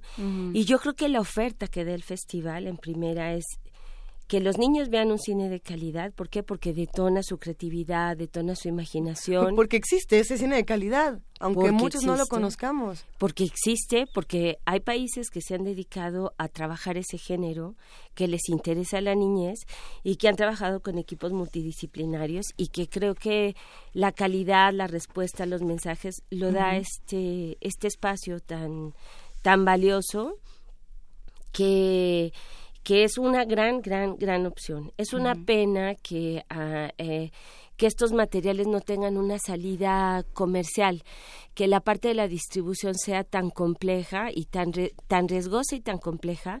Y yo creo que en este sentido los festivales a nivel internacional y quienes los hacemos, estamos convencidos de que yo no diría que es una batalla, yo creo que es ir abriendo un camino que van a ser varios caminos que se van bifurcando y que y que todos vamos coincidiendo no yo eh, subestimar que a los niños no les guste el buen cine yo creo que toda la población está ávida de ver un cine de calidad. Y la prueba es que si tú vas al Faro Oriente donde ya hay una un público formado que busque el festival o en la Cineteca o en la Sala Julio Bracho y que cada año más y más se suman este eh, otros espacios. Yo también aquí quisiera hacer una acotación. La gran mayoría de los festivales a nivel internacional trabajan directamente con las escuelas. Esto tiene que ver con una política pública. ¿Qué sucede con el festival desde hace 22 años? Siempre se inauguró, siempre se ha hecho en el verano y por otra parte para eso está fuera de, nuestras manos como organizadores el que las escuelas lleguen a las salas de cine. Si nosotros cambiáramos el forma, más que el formato, el diseño del festival en términos que sería lo ideal, que pudieran llegar los niños en una semana intensa de cine y llegaran a las escuelas y abarrotaran las salas de la del Centro Cultural Universitario, de la Cineteca, pero no solamente de ahí. El festival a 22 años tiene que itinerar a los estados y este año Claro. tiene una extensión a Hidalgo muy, muy, muy importante. Es que ahí, yo creo que ahí eh, estás mencionando varias cosas, Lisette, que por un lado denotan la cantidad de tiempo que le han dedicado a pensar en cómo funciona, para quién y bajo qué parámetros funciona el festival, porque muchas veces cuando involucras a las escuelas en temas eh, infantiles, entonces te supeditas a a los designios de los directores. Lo que les gusta y no les gusta. lo que les gusta y no les gusta y lo que les da miedo y lo que no, porque eso son cosas distintas, o sea, las conversaciones que quieren tener con los padres o no. Y sacarlo de las escuelas, digamos, vi- desvincularlo del ámbito escolar te permite decir, bueno, señor, bajo su propio riesgo y usted trae a su hijo y no pasa por el filtro y la censura muchas veces del directivo que dice yo no me quiero meter en problemas, ¿no? Pero bueno, eso es otro otro tema pero que creo que es interesante. Creo que eh, lo que pasa, ahorita que decían es que a los niños, hay esta idea de que a los niños no les gusta el buen cine. Yo creo que lo que hay es el lenguaje de la, del, de las manifestaciones artísticas para niños o que atrapan a los niños es complicado de, de asir, digamos, ¿no? Yo, eh, yo pienso que de pronto, y ojalá que quienes nos estén escuchando, eh, de pronto hay como una idea de que, de que es un cine, eh, no sé qué se imaginen, pero yo todo el tiempo a estos 18 años de distancia, quizás, pero la realidad es que no. Ayer vimos una selección de materiales y brincamos de un lugar a otro y los niños estaban entusiasmados. Eh, la inauguración es un gran reto para nosotros. El festival es un gran reto porque en infancias hay niños de la primera infancia, hay niños que tienen 7, 8, 9 años, los este, adolescentes y la realidad es que es un cine que, que abre los corazones no solamente de las niñas y de los niños, sino de los adultos también. Yo, yo, eh, el problema es que la parte comercial, o sea, como no- este material no tiene una distribución, yo creo que si este material tuviera una distribución comercial, estaríamos hablando, sería un palancón porque tendríamos unas matines bellísimas que, y, que y harían una itinerancia eh, los sábados y los domingos habría una oferta riquísima de, de, de, de cine para niñas y niños. El festival también, otra cuestión, los materiales no están doblados en nuestro idioma. Y aunque estuvieran doblados o subtitulados, los niños a cierta edad no leen de corrido. El doblaje ha sido una una manera a nivel internacional, es un código entre nosotros de cómo podemos promover, difundir y que este cine llegue a la población al- para la que fue eh, diri- eh, pensado Concebida, y claro. eh, concebida. Ajá. Entonces, eh, ayer que estaba, están aquí tres invitados de, eh, de, de primera, uno de ellos es Elías Rodríguez de, de Alemania, de- del Festival Internacional de Cine para Niños, Schlingel de Chemnitz, Alemania. El formato de ellos es, ellos llevan a las escuelas. Pero él estaba impactado porque decía, ustedes, eh, es muy interesante este formato porque los papás y los niños están viendo el mismo mensaje y da la oportunidad de, un diálogo claro. maravilloso y cómo están concibiendo los niños esos mensajes y los desmenuzan y, y, y subestimarlos a los niños me parece que que, que No, por ahí no en el pie, pues Sí, ¿cuántos para qué? Y hay que decirlo, no necesariamente todo lo comercial es malo, ¿no? Esa es otra cosa que habría que mencionar. Esta- estaba yo viendo la programación con, con muchísimo gusto y entusiasmo y con antojo de irme a todas, aunque sean para niños y no tan niños y Sí, para por todos. favor. Eh, por ejemplo, ¿no? La ardilla asustadiza en la noche probablemente es como el hit o la, la gran, no, no, no sé, te lo, te lo pregunto, ha de ser la gran participante de, de este festival porque creo que muchos niños nos hemos acercado y se han acercado A a, los libros, miedosa. a la ardilla miedosa, que es probablemente uno de los libros más vendidos para niños. No me atrevo a decirlo así de, es el más, pero muchos niños lo conocen, muchos niños irán a, a este festival para ver a la ardilla miedosa en la noche, a ver qué Hay pasa. que decir que la ardilla miedosa está en el Fondo de Cultura Económica. por ejemplo. ¿Qué, qué pasa? ¿E- ¿Esa es la película más buscada, por así decirlo? ¿O qué, ¿O qué otras tenemos por aquí que podemos decir son las grandes participantes?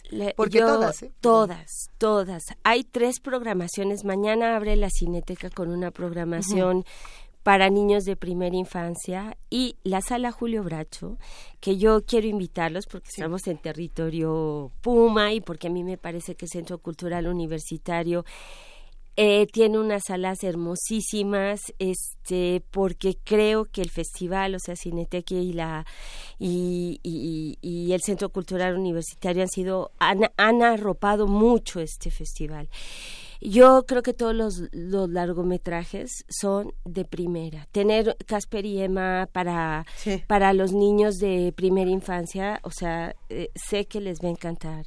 Eh, el día que mi padre se convirtió en un arbusto es un largometraje con el que se abre mañana a las 12 del día en la sala Julio Bracho del Centro Cultural Universitario. Es una coproducción de Países Bajos, Bélgica y Croacia. Es una belleza, es una joya. Y por la tarde eh, también vamos a tener los otros niños de un largometraje, un documental sobre los niños de África, todo. Si ustedes me preguntan cuál sería mi preferida, me es muy difícil. He tenido varios meses de altas dosis de cine para niños, en donde saben que también los papás, ustedes que están en los medios, es lindísimo invitarlos a calificar el material, formar parte de esa de ese proceso, de ese comité, de verdad que es, eh, lo disfrutas mucho. ¿Por qué? Porque incluso se quedan muchos materiales en el tintero. Yo creo que este año ah, llegaron como 103 materiales de animación solamente de la, categori- de la categoría. Y El mexicano era- se llama Bzz. Ajá, está, está, está lindísimo. Y, y se quedan, entonces, bueno. La producción nacional yo la quiero destacar, está las piezas de rompecabezas de Rubén Robis- Robin Morales que que aborda una temática muy interesante en términos de cómo en una familia tú puedes eh, lidiar en el buen sentido de la palabra con esta parte cuando tienes una persona que tiene una discapacidad y tienes eh, la opción de excluirlo tú mismo en la familia al no tener todas las herramientas o darle una vuelta de tuerca que a mí me parece maravilloso de verdad. Nos están preguntando ya, están haciendo preguntas de comprador. En...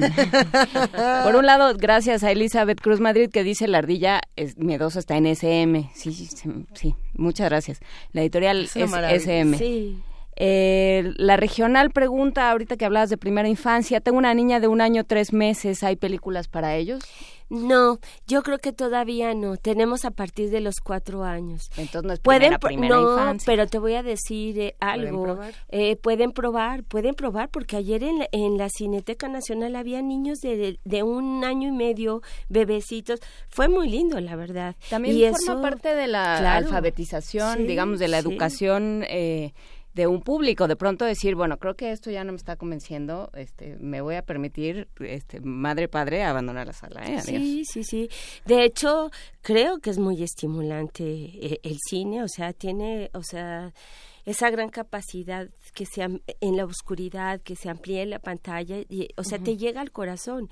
No sé cómo lo desmenuza un niño de un año y medio o dos años. Yo no soy un especialista en primera infancia. ¿Saben? Es una temática y una inquietud que tenemos. De hecho, vino Claudia Ruiz del taller del Molinete de, de Santa Fe de Argentina. Está dando un taller en el Faro Aragón con niños de 4, 5 y 6 años.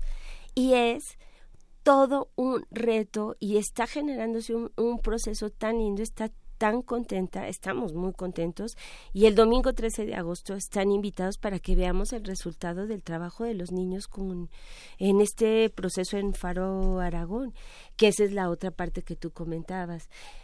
El festival también oferta dos programaciones que son bellísimas de cine realizado por niñas y niños. No está en competencia. Aquí tenemos la gran posibilidad de ver materiales de otros países hecho por niñas y niños y ahí hay una nutrida programación de México. ¿Qué, qué están haciendo las niñas y los niños? Eh, ¿Qué están discutiendo? ¿Qué les interesa ver? Y sobre todo, ¿qué, qué crean? Fíjate que, ¿Qué es lo que están creando? Yo lo que sí les puedo decir, este, por ejemplo, ahora en el verano, en, en el taller de verano, hubo un proceso muy lindo donde los niños hablaban sobre las pesadillas. Mm, y a partir de ahí eh, eh, se permitió todo un proceso de hablar de tus miedos, los miedos que cada uno de ellos tienen, de una manera muy responsable, muy este escuchándose los unos a los otros. A nosotros en la Matatena nos interesa mucho proteger el espacio en términos de estamos en un lugar seguro en donde nos vamos a escuchar, va a haber diferencias, pero lo importante es escuchemos y veamos qué sucede. Y a partir de las pesadillas, el reconocimiento de las emociones y de hacia dónde vas, la historia va a ser también muy linda, la vamos a exhibir el, el, el domingo 13 de agosto. Sí traen, eh, traen discursos de este o preocupaciones, eh, me impacta mucho eh, eh, que están eh, preocupados en eh, tra- traen una cultura ecológica cosa que en, en mis tiempos de verdad o sea No, pero, pues, eso- no teníamos esas son las escuelas, Ajá, sí. nuestra ciudad creo que cada día se desborda más y creo que eso también les toca a los niños la violencia de pronto llegan también con eh, hay la contaminación de los héroes y los superhéroes en donde saben que aquí es un espacio donde sin capa hay que, cre- Ah. hay que crear o, eh, esos ya tuvieron su su espacio. Aquí es un espacio en donde la intención es que hablen de lo que a ustedes les preocupa. Son procesos bien interesantes. Yo creo que es una enorme responsabilidad trabajar este cualquier proyecto que se haga para niñas y niños me parece que que demanda mucha responsabilidad Claro. y que y, y, y que mm, también es bien importante cuando haces la selección de, de materiales en un festival tienes cómo atiendes a todos, pero también cómo buscas. Yo siento que todos los materiales que están en esta edición y siempre lo ha sido, tienen muchos valores, te, te hacen empáticos, te, te, te hacen te hacen ser un, eh, un ciudadano del mundo, ¿no? Y dialogas con las imágenes y se encuentran entre pares. Eso a mí me parece maravilloso. Me, me quedo pensando cómo sería para una niña de siete años, que más o menos es el público que, que la Matatena, bueno, entre los cuatro y los... Hasta los 12, eh, Hasta o sea, los 12. nosotros en los talleres trabajamos con los niños de 6 a 12, 13 años. Pe- Pensar en una niña de siete, ocho años que vive en Tláhuac, ¿no? Que no es lo mismo que una niña de ocho años que vive en La Condesa, porque te- aunque tengan preocupaciones muy similares, hay otras que van a ser diferentes, sobre todo pensando en lo que está ocurriendo en nuestra ciudad, ¿no? Su entorno es de- Por es- supuesto. Y, y las discusiones que escucharán en casa, las discusiones que verán en las escuelas, que verán en las calles. Faro Tláhuac, por ejemplo, tiene una programación muy interesante y tienen esta película precisamente Abulele, ¿no? Que, que viene de Israel. Yo me pregunto cómo, cómo también esos discursos conviven en, en niñas y en niños tan jóvenes, ¿no? Que, que están absorbiendo todo y que también tienen que, que buscar de otros países y que darse cuenta de que las, a lo mejor las peleas son las mismas aquí y en Israel, no lo sé. Fíjate que el año pasado hicimos un proyecto muy lindo en Tláhuac y ayer cerramos en la programación con un corto hecho por niñas y niñas de Tláhuac que se llama La Fiesta del Maíz. Lo que hicimos, estuvimos Sí. en, en, en la en una escuela primaria que está a espaldas justo del Faro Tláhuac, la Nuevo Milenio, es una escuela Ajá. primaria de las primarias grandes que tiene turno matutino y vespertino de 600 eh, alumnos.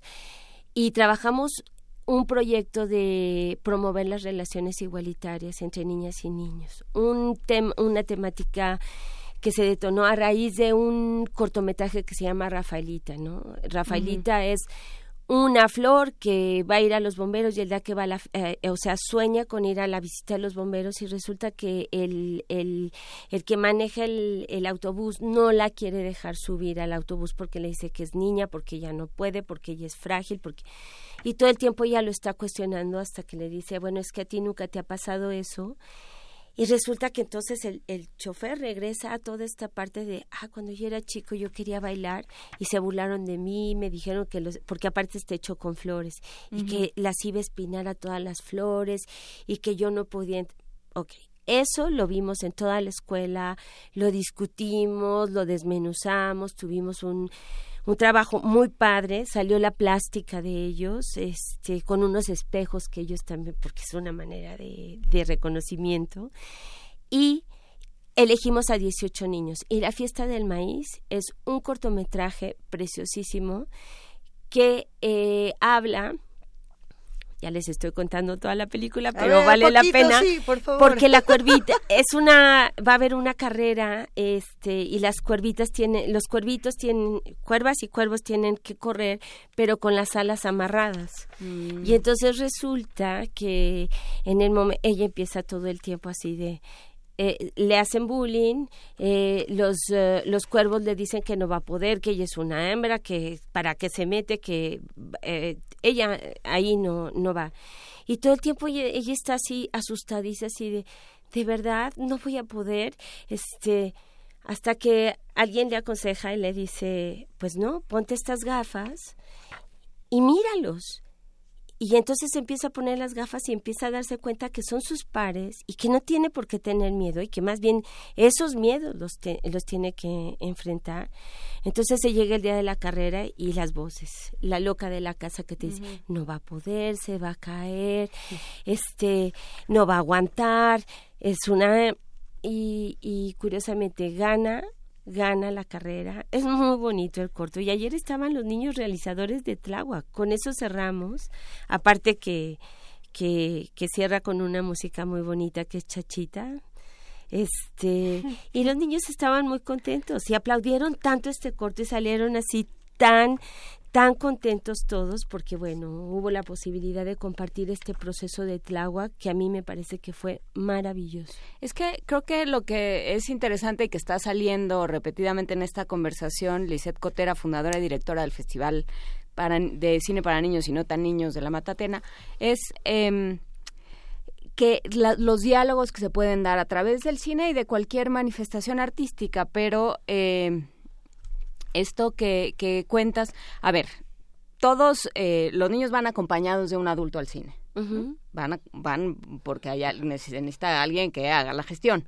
Claro. De preferencia. ¿no? Eh, entonces, ese alguien puede ser o un, o un bloque de granito había un libro que se llamaba El bloque de granito en el cine, que era muy bonito, pero no importa. O sea, o es alguien perfectamente estólido, que nunca dice nada, que nada más se limita a depositar al niño en la butaca y luego depositarlo de regreso en, en su domicilio y punto. O puede ser una pared de resonancia muy interesante y puede ser un interlocutor interesante. ¿Cómo se puede dar un diálogo a través, a partir de una película? O sea, para cada papá o para cada adulto que ahorita esté pensando en llevar a su niño a cargo a cualquiera de estas funciones, ¿cómo recomendarías que, que se diera el diálogo? Yo creo que tú subrayas algo que es fundamental, que no se tiene que dejar al aire lo que ni en los adultos ni en los niños lo que vemos. Por eso es importante externar nuestros comentarios. Yo siento que en este festival es desde ubicar a los niños de qué país viene la película, o sea, vemos un globo terráqueo así de nosotros estamos aquí, estos niños están acá. Este del otro lado, para los que no vieron el, dedo de Lisette, era del otro lado del Exactamente. Eh, desde, desde platicar de las temáticas, y hay un, ayer había, por ejemplo, hay un cortometraje de animación que es una joya de la corona de este festival, que es Chica, Chica el perro en el gueto. Hablar de la guerra con las niñas y niños, como, o sea, eh, eh, la guerra eh, te, te, devasta en muchos sentidos, o sea, y te, eh, te o sea, quienes han tenido que, que, emigrar porque es un problema muy, muy grave, o sea, dejar tus raíces, eso es muy fuerte. Esas cuestiones se tienen que, que, que platicar, ¿no? Contextualizar en qué momento sucedió. Este, yo creo que da para mucho y sobre todo primero saber qué es lo que ¿Con qué se quedaron ellos? ¿Qué imagen les impactó o, qué les gustó? Y siempre nos quedamos, y entonces pasa a los adultos también. ¿Qué te pareció? Padre, bonita. No, a ver, pero ¿qué fue lo que más te impactó? Cuál es la imagen ¿Qué te llamó la atención? Y a partir de ahí se empieza a Pero generar... también modelar, digamos, a mí me gustó esto, a mí esto me esto no lo entendí, tú entendiste. Exacto. Fíjate que en, entre los niños del jurado, Leonardo, eh, bueno, uno de los chicos, decía es que a mí me gustó la experiencia de ver cine y hubo algunas cosas que yo no eh, yo no comprendí. Entonces hay que tener como esa atención de, a ver, siéntanse con la confianza para decir, esto o no fue clara la, la, la historia, o de pronto se quedan también este eh, finales abiertos, que es como muy interesante, cómo cada quien construye o reconstruye eh, cómo a cada quien le cayó. Y yo siento que tiene que ver también en la colina en la que cada quien estamos parados. Pero el cine te mueve emociones y el cine de verdad que también te permite cultivarte en el sentido es, eh, es tanta la riqueza y bueno conjunta muchas eh, disciplinas artísticas. Yo creo que tocas un tema bien interesante que que hay que tener mucho cuidado cuando los papás vayan a, ver títeres, teatro, música, a ver qué sentiste, qué, qué te gustó, qué no te gustó, y así se empieza a hacer un, un diálogo, que es un diálogo que se da, el festival es un diálogo eh, eh, con las imágenes en movimiento que se encuentran entre sus pares, ver un documental que se llama Callayo, de una niña de África, donde las utilizan a las niñas para cargar así una eh, palanca llena de piñas y que la niña fue, eh, la, la, sacaron de su aldea, se la llevan a una gran ciudad y las utilizan a las niñas de 8 o 9 años para estar cargando, llevando, oye, eso te impacta, de ver simplemente la imagen de cómo la niña está tan pequeñita y de pronto cómo le cargan, cómo, cómo esa bandeja llena de piñas, dices, esto no puede ser, pero son condiciones también. A mí me parece que la riqueza que tiene el festival también en términos de los derechos de las niñas y los niños y de la idea de infancia, sí, totalmente. en el fondo. Eh, y que nosotros también podamos registrar y compartir lo que en México eh, sueñan, eh, sienten, piensan. Por eso es, eh, es, lindísimo tener tesoros en competencia de Mariano Varo, ver o, de, de Stana Anachetti o, o, ver por ejemplo Solidario no de una comunidad este que todavía hablan en, en lengua ñañú y que nos es el material de Miguel Rosales que también nos permite entender qué pasa en una comunidad con las niñas y niños, una comunidad indígena con las niñas y niños en México. es ah, bien interesante. ¿Cómo le entramos niños, jóvenes, adultos, viejos, todas las edades a estas otras narrativas sin pelearnos con todos los discursos previos que ya traíamos. No tiene nada de malo, de una buena lo, lo, anticipamos. Si uno está acostumbrado a los tres actos cinematográficos de 90 minutos que nos han, nos han puesto en todos los cines, cada día que queremos ir al cine, 90 minutos, a los 10 minutos tiene que pasar algo importante, si no hay un superior el niño ya se aburrió, eh, si no hablamos de estas cosas, los que están acá ya se pusieron a platicar. Eh, nos han enseñado a ver cine de una manera muy particular, eh, con ciertas especificidades que se han vuelto muy, estándar. y, y, es a veces es una suerte de prisión cinematográfica de si, si no se parece a esto ya no lo vamos a proyectar de entrada y si lo voy a ver igual como espectador, no lo entiendo, ¿no? Que pasa también que dice, ay, estaba bien aburrida, ¿no? Nada más eran este, unos, unos muñequitos, pero no pasaba nada. Porque uno ya se acostumbró a esto otro. ¿Qué hacemos para decir, a ver, otras narrativas? Una pausa, veamos cómo se cuentan otras historias, ¿cómo es? Yo creo que aquí hay de todo. Y yo eh, creo que efectivamente no no son las fórmulas pero tampoco no son las prioridades. Las prioridades de los discursos tienen que ver con transmitir qué es la solidaridad cuando te sientes muy triste cuando padeces una enfermedad y cómo como niño cómo puedes lidiar con esas con estas cuestiones este porque hay un documental que estea que tiene que ver con una niña epiléptica o superhéroes es un niño que que buena parte de, de, su tiempo está padeciendo el cáncer, está en un tratamiento y tiene un amigo imaginario que todo el tiempo lo está empoderando, ¿no? Que le dice, claro que puedes, es padrísimo, conoce a una niña, tienen 10, 11 años y el amigo imaginario, ahora, habla con ella. Mira, ella quiere hablar contigo. Eso es bellísimo. Eso yo considero que es empoderar.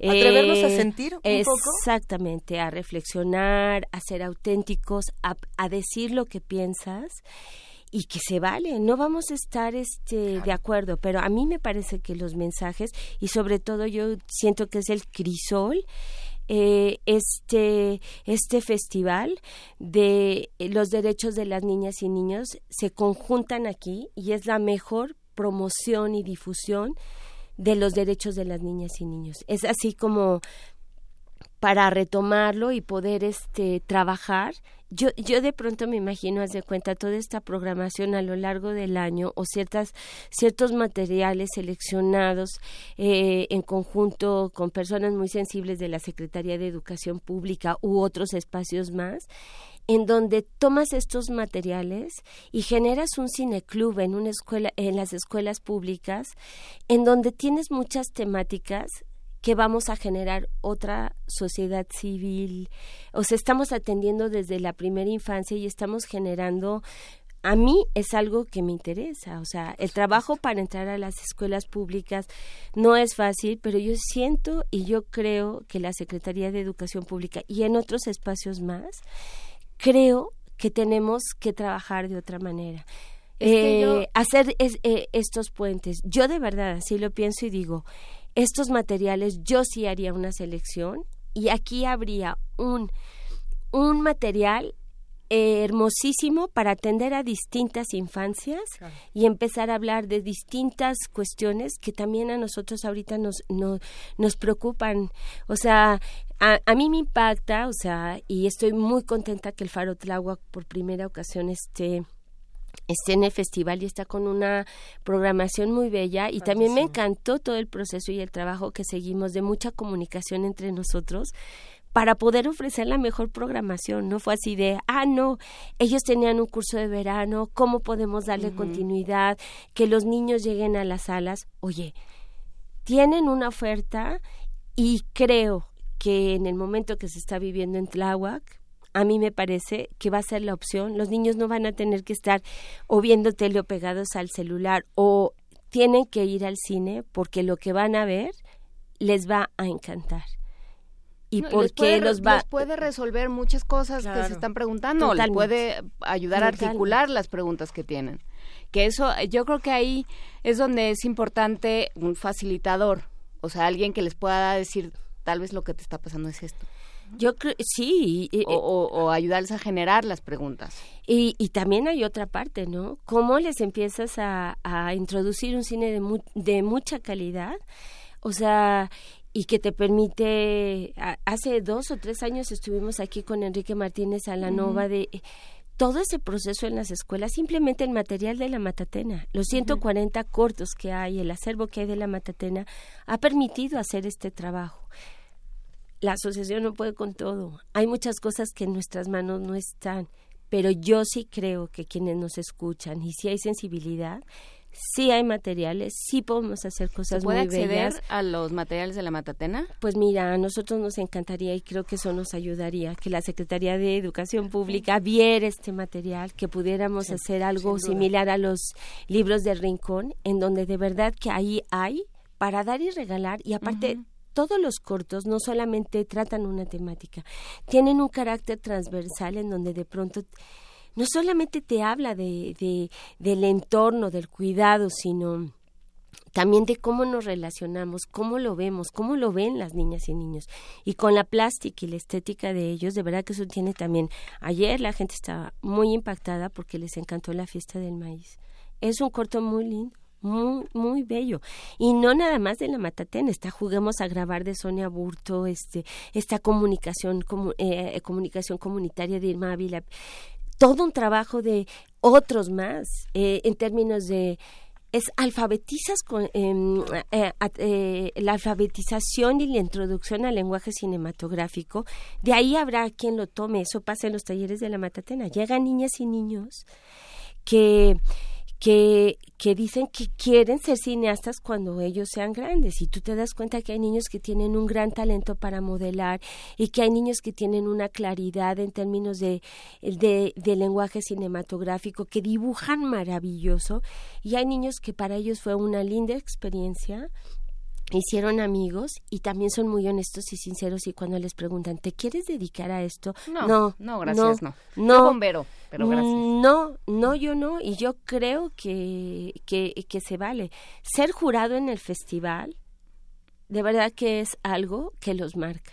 A mí me encanta, a 22 años de distancia, escuchar, tuvimos una entrevista y eso sería bien lindo después armarlo, escuchar comentarios de jóvenes, eh, eh, hicimos una nos hicieron una entrevista, jóvenes que ya están haciendo cine, que su corto estaba en expresión, eh, Adrián Payares, en, en, en expresión en, en corto, y fue un niño que, te, un joven ahora, que transitó por los talleres de la Matatena. Quien por cierto está compitiendo, está compitiendo ahora en muchos festivales eh, y próximamente habrá que decir que trabaja junto con nuestro productor Frida Saldívar, a quien abrazamos desde aquí. Es muy emocionante el trabajo de Adrián. Eh, somos muchos, me, además me emociona decirlo que fuimos desde chamacos a los cursos de, a los talleres de la Matatena, nuestros primeros talleres de plastilinas vivas. Bueno, así les decíamos a los de stop motion, pero todas esas cosas que uno aprende ahí se quedan y se quedan, no, no, aunque uno no quiera ser cineasta, se, queda para la sensibilidad, se queda para muchas cosas.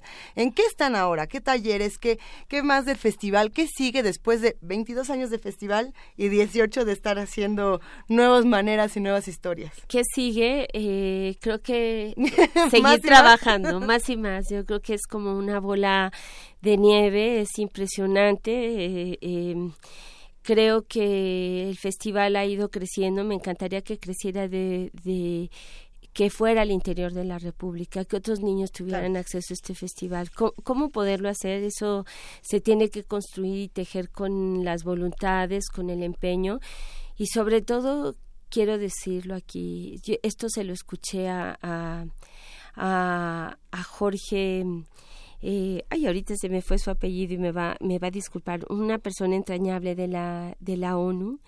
Eh, él es de Valencia y él, eh, él, eh, él decía, en estos tiempos, y no debería de ser solamente en estos tiempos, desde hace mucho tiempo atrás, es ética y políticamente correcto invertir en las niñas y en los niños, en los jóvenes. Eso es importantísimo. ¿Por qué? Por qué hacer cambio. Yo siento que nuestros proyectos, y hablo ahora sí que por mí, por todos mis colegas en distintas disciplinas artísticas y sobre todo desde sociedad civil organizada, no la tenemos fácil, pero me parece que lo que tenemos que hacer es construir entre todos, ¿no? Y que cuando se diseñen cosas para las niñas y a los niños, no hay mejor manera que este hablarle a la comunidad y generar nosotros mismos procesos de diálogo, de conocer. Nos pasa mucho eso, cada quien está en su trinchera y de pronto no hay. Creo que si hubiera esos procesos de, a ver, veamos qué es lo que hay y cómo lo podemos ir intercalando y trabajando entre todos, ahí esa es comunidad ahí esa es comunidad y creo que ahí tienen más impacto. Nos pregunta Rosario Martínez si solo se hace en la Ciudad de México el festival. Eh, ha ido a, a Tijuana, eh, estuvo en Tijuana, es una pena que Tijuana este año no entrara. Esperemos que, que cambien de opinión para el siguiente año, pero este año se extiende Hidalgo. Va a estar en Hidalgo, en Pachuca, en Izmiquilpan, en Monte, del Real, en Zacualtipán y regresamos a Pachuca. Real del Monte. Real del Monte, perdónenme, perdonen. está buenísimo, quiere decir que sí, está dando la vuelta. Y va a ir a Michoacán porque ahí se ha hecho un trabajo de verdad también entrañable con la Universidad Intercultural Indígena y entonces muy probablemente vamos a tener función en, en, em, en, en Pátzcuaro, en Cherán y ahorita estoy olvidando la otra comunidad, pero sí, va, va eh, eh, me lo acaban de confirmar, así de sí, lo vamos a lograr y nos vamos a ir a Michoacán, eh, con una programación más limitada pero es un logro. O sea, Michoacán y Hidalgo a mí me da tanto gusto. Eh, empieza del 16 al 19 de agosto.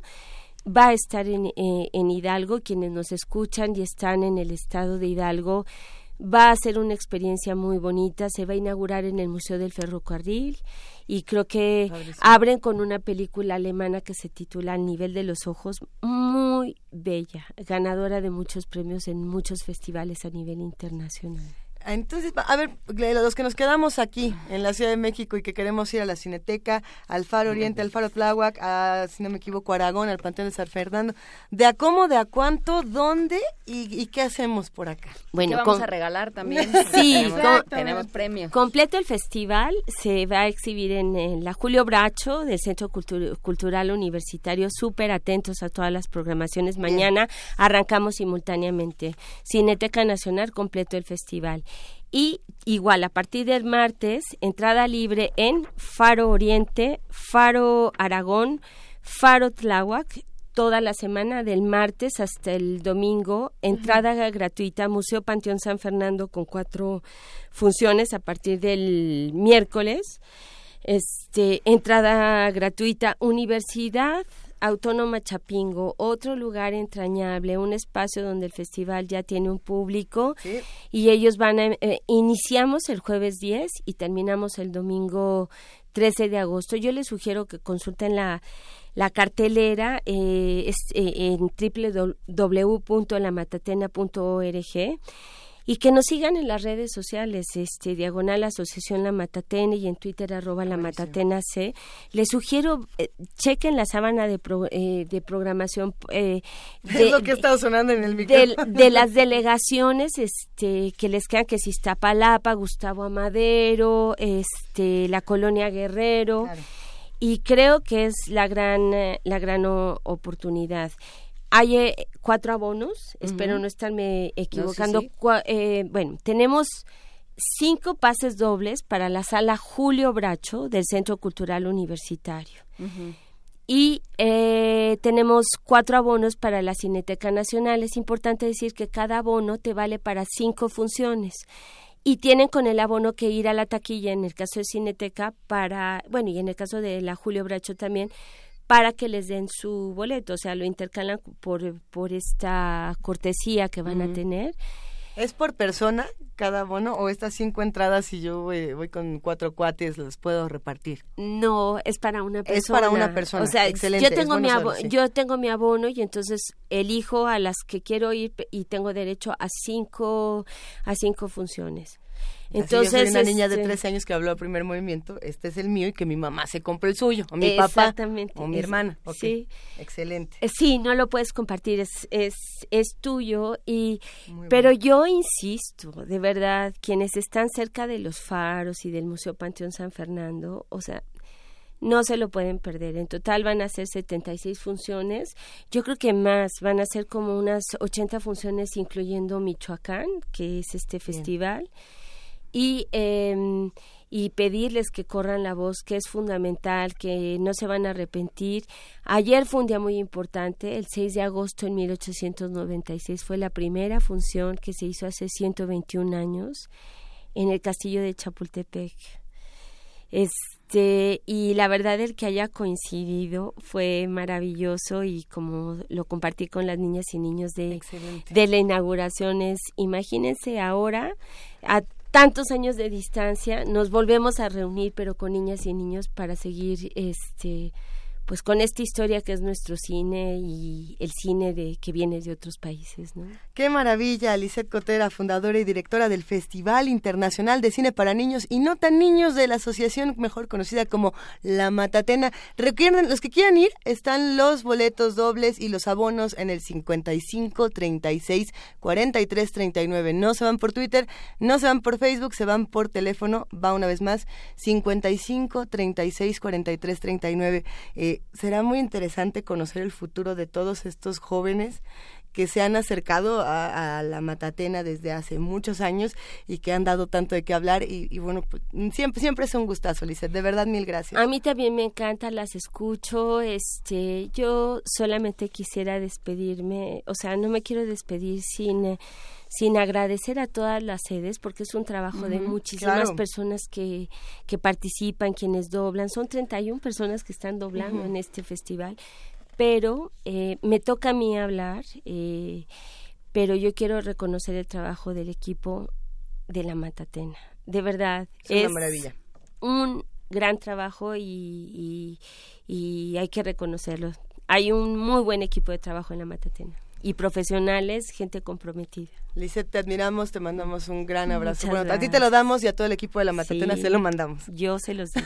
gran día. Muchísimas gracias y despedimos este programa con eh, la obertura de los maestros cantores de Nuremberg. La, es una de las óperas de mayor duración, dura cuatro horas y media, no lo vamos a poner completo obviamente, como tampoco leemos Muerte sin fin completa, hay fragmentos. Está dividida en tres actos, bueno, varias cosas. Vamos a escuchar mejor la obertura de la ópera Los Maestros Cantores de Nuremberg y ponemos la información en redes. Muchísimas gracias, Luisa Iglesias. Muchísimas gracias a todos, a la producción y a todos los demás. Gracias, querida Juana Inés de Un gusto como siempre. Un gusto como siempre. Esto fue Primer Movimiento. El mundo desde la universidad.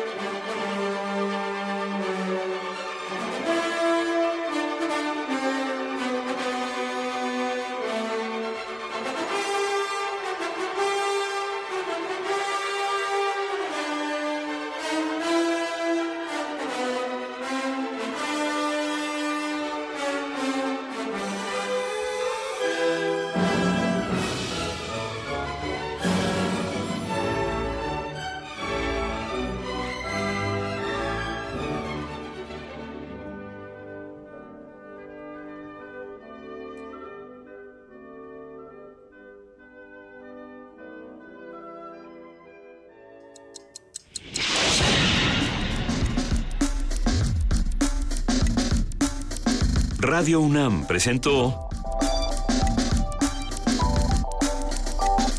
Primer Movimiento.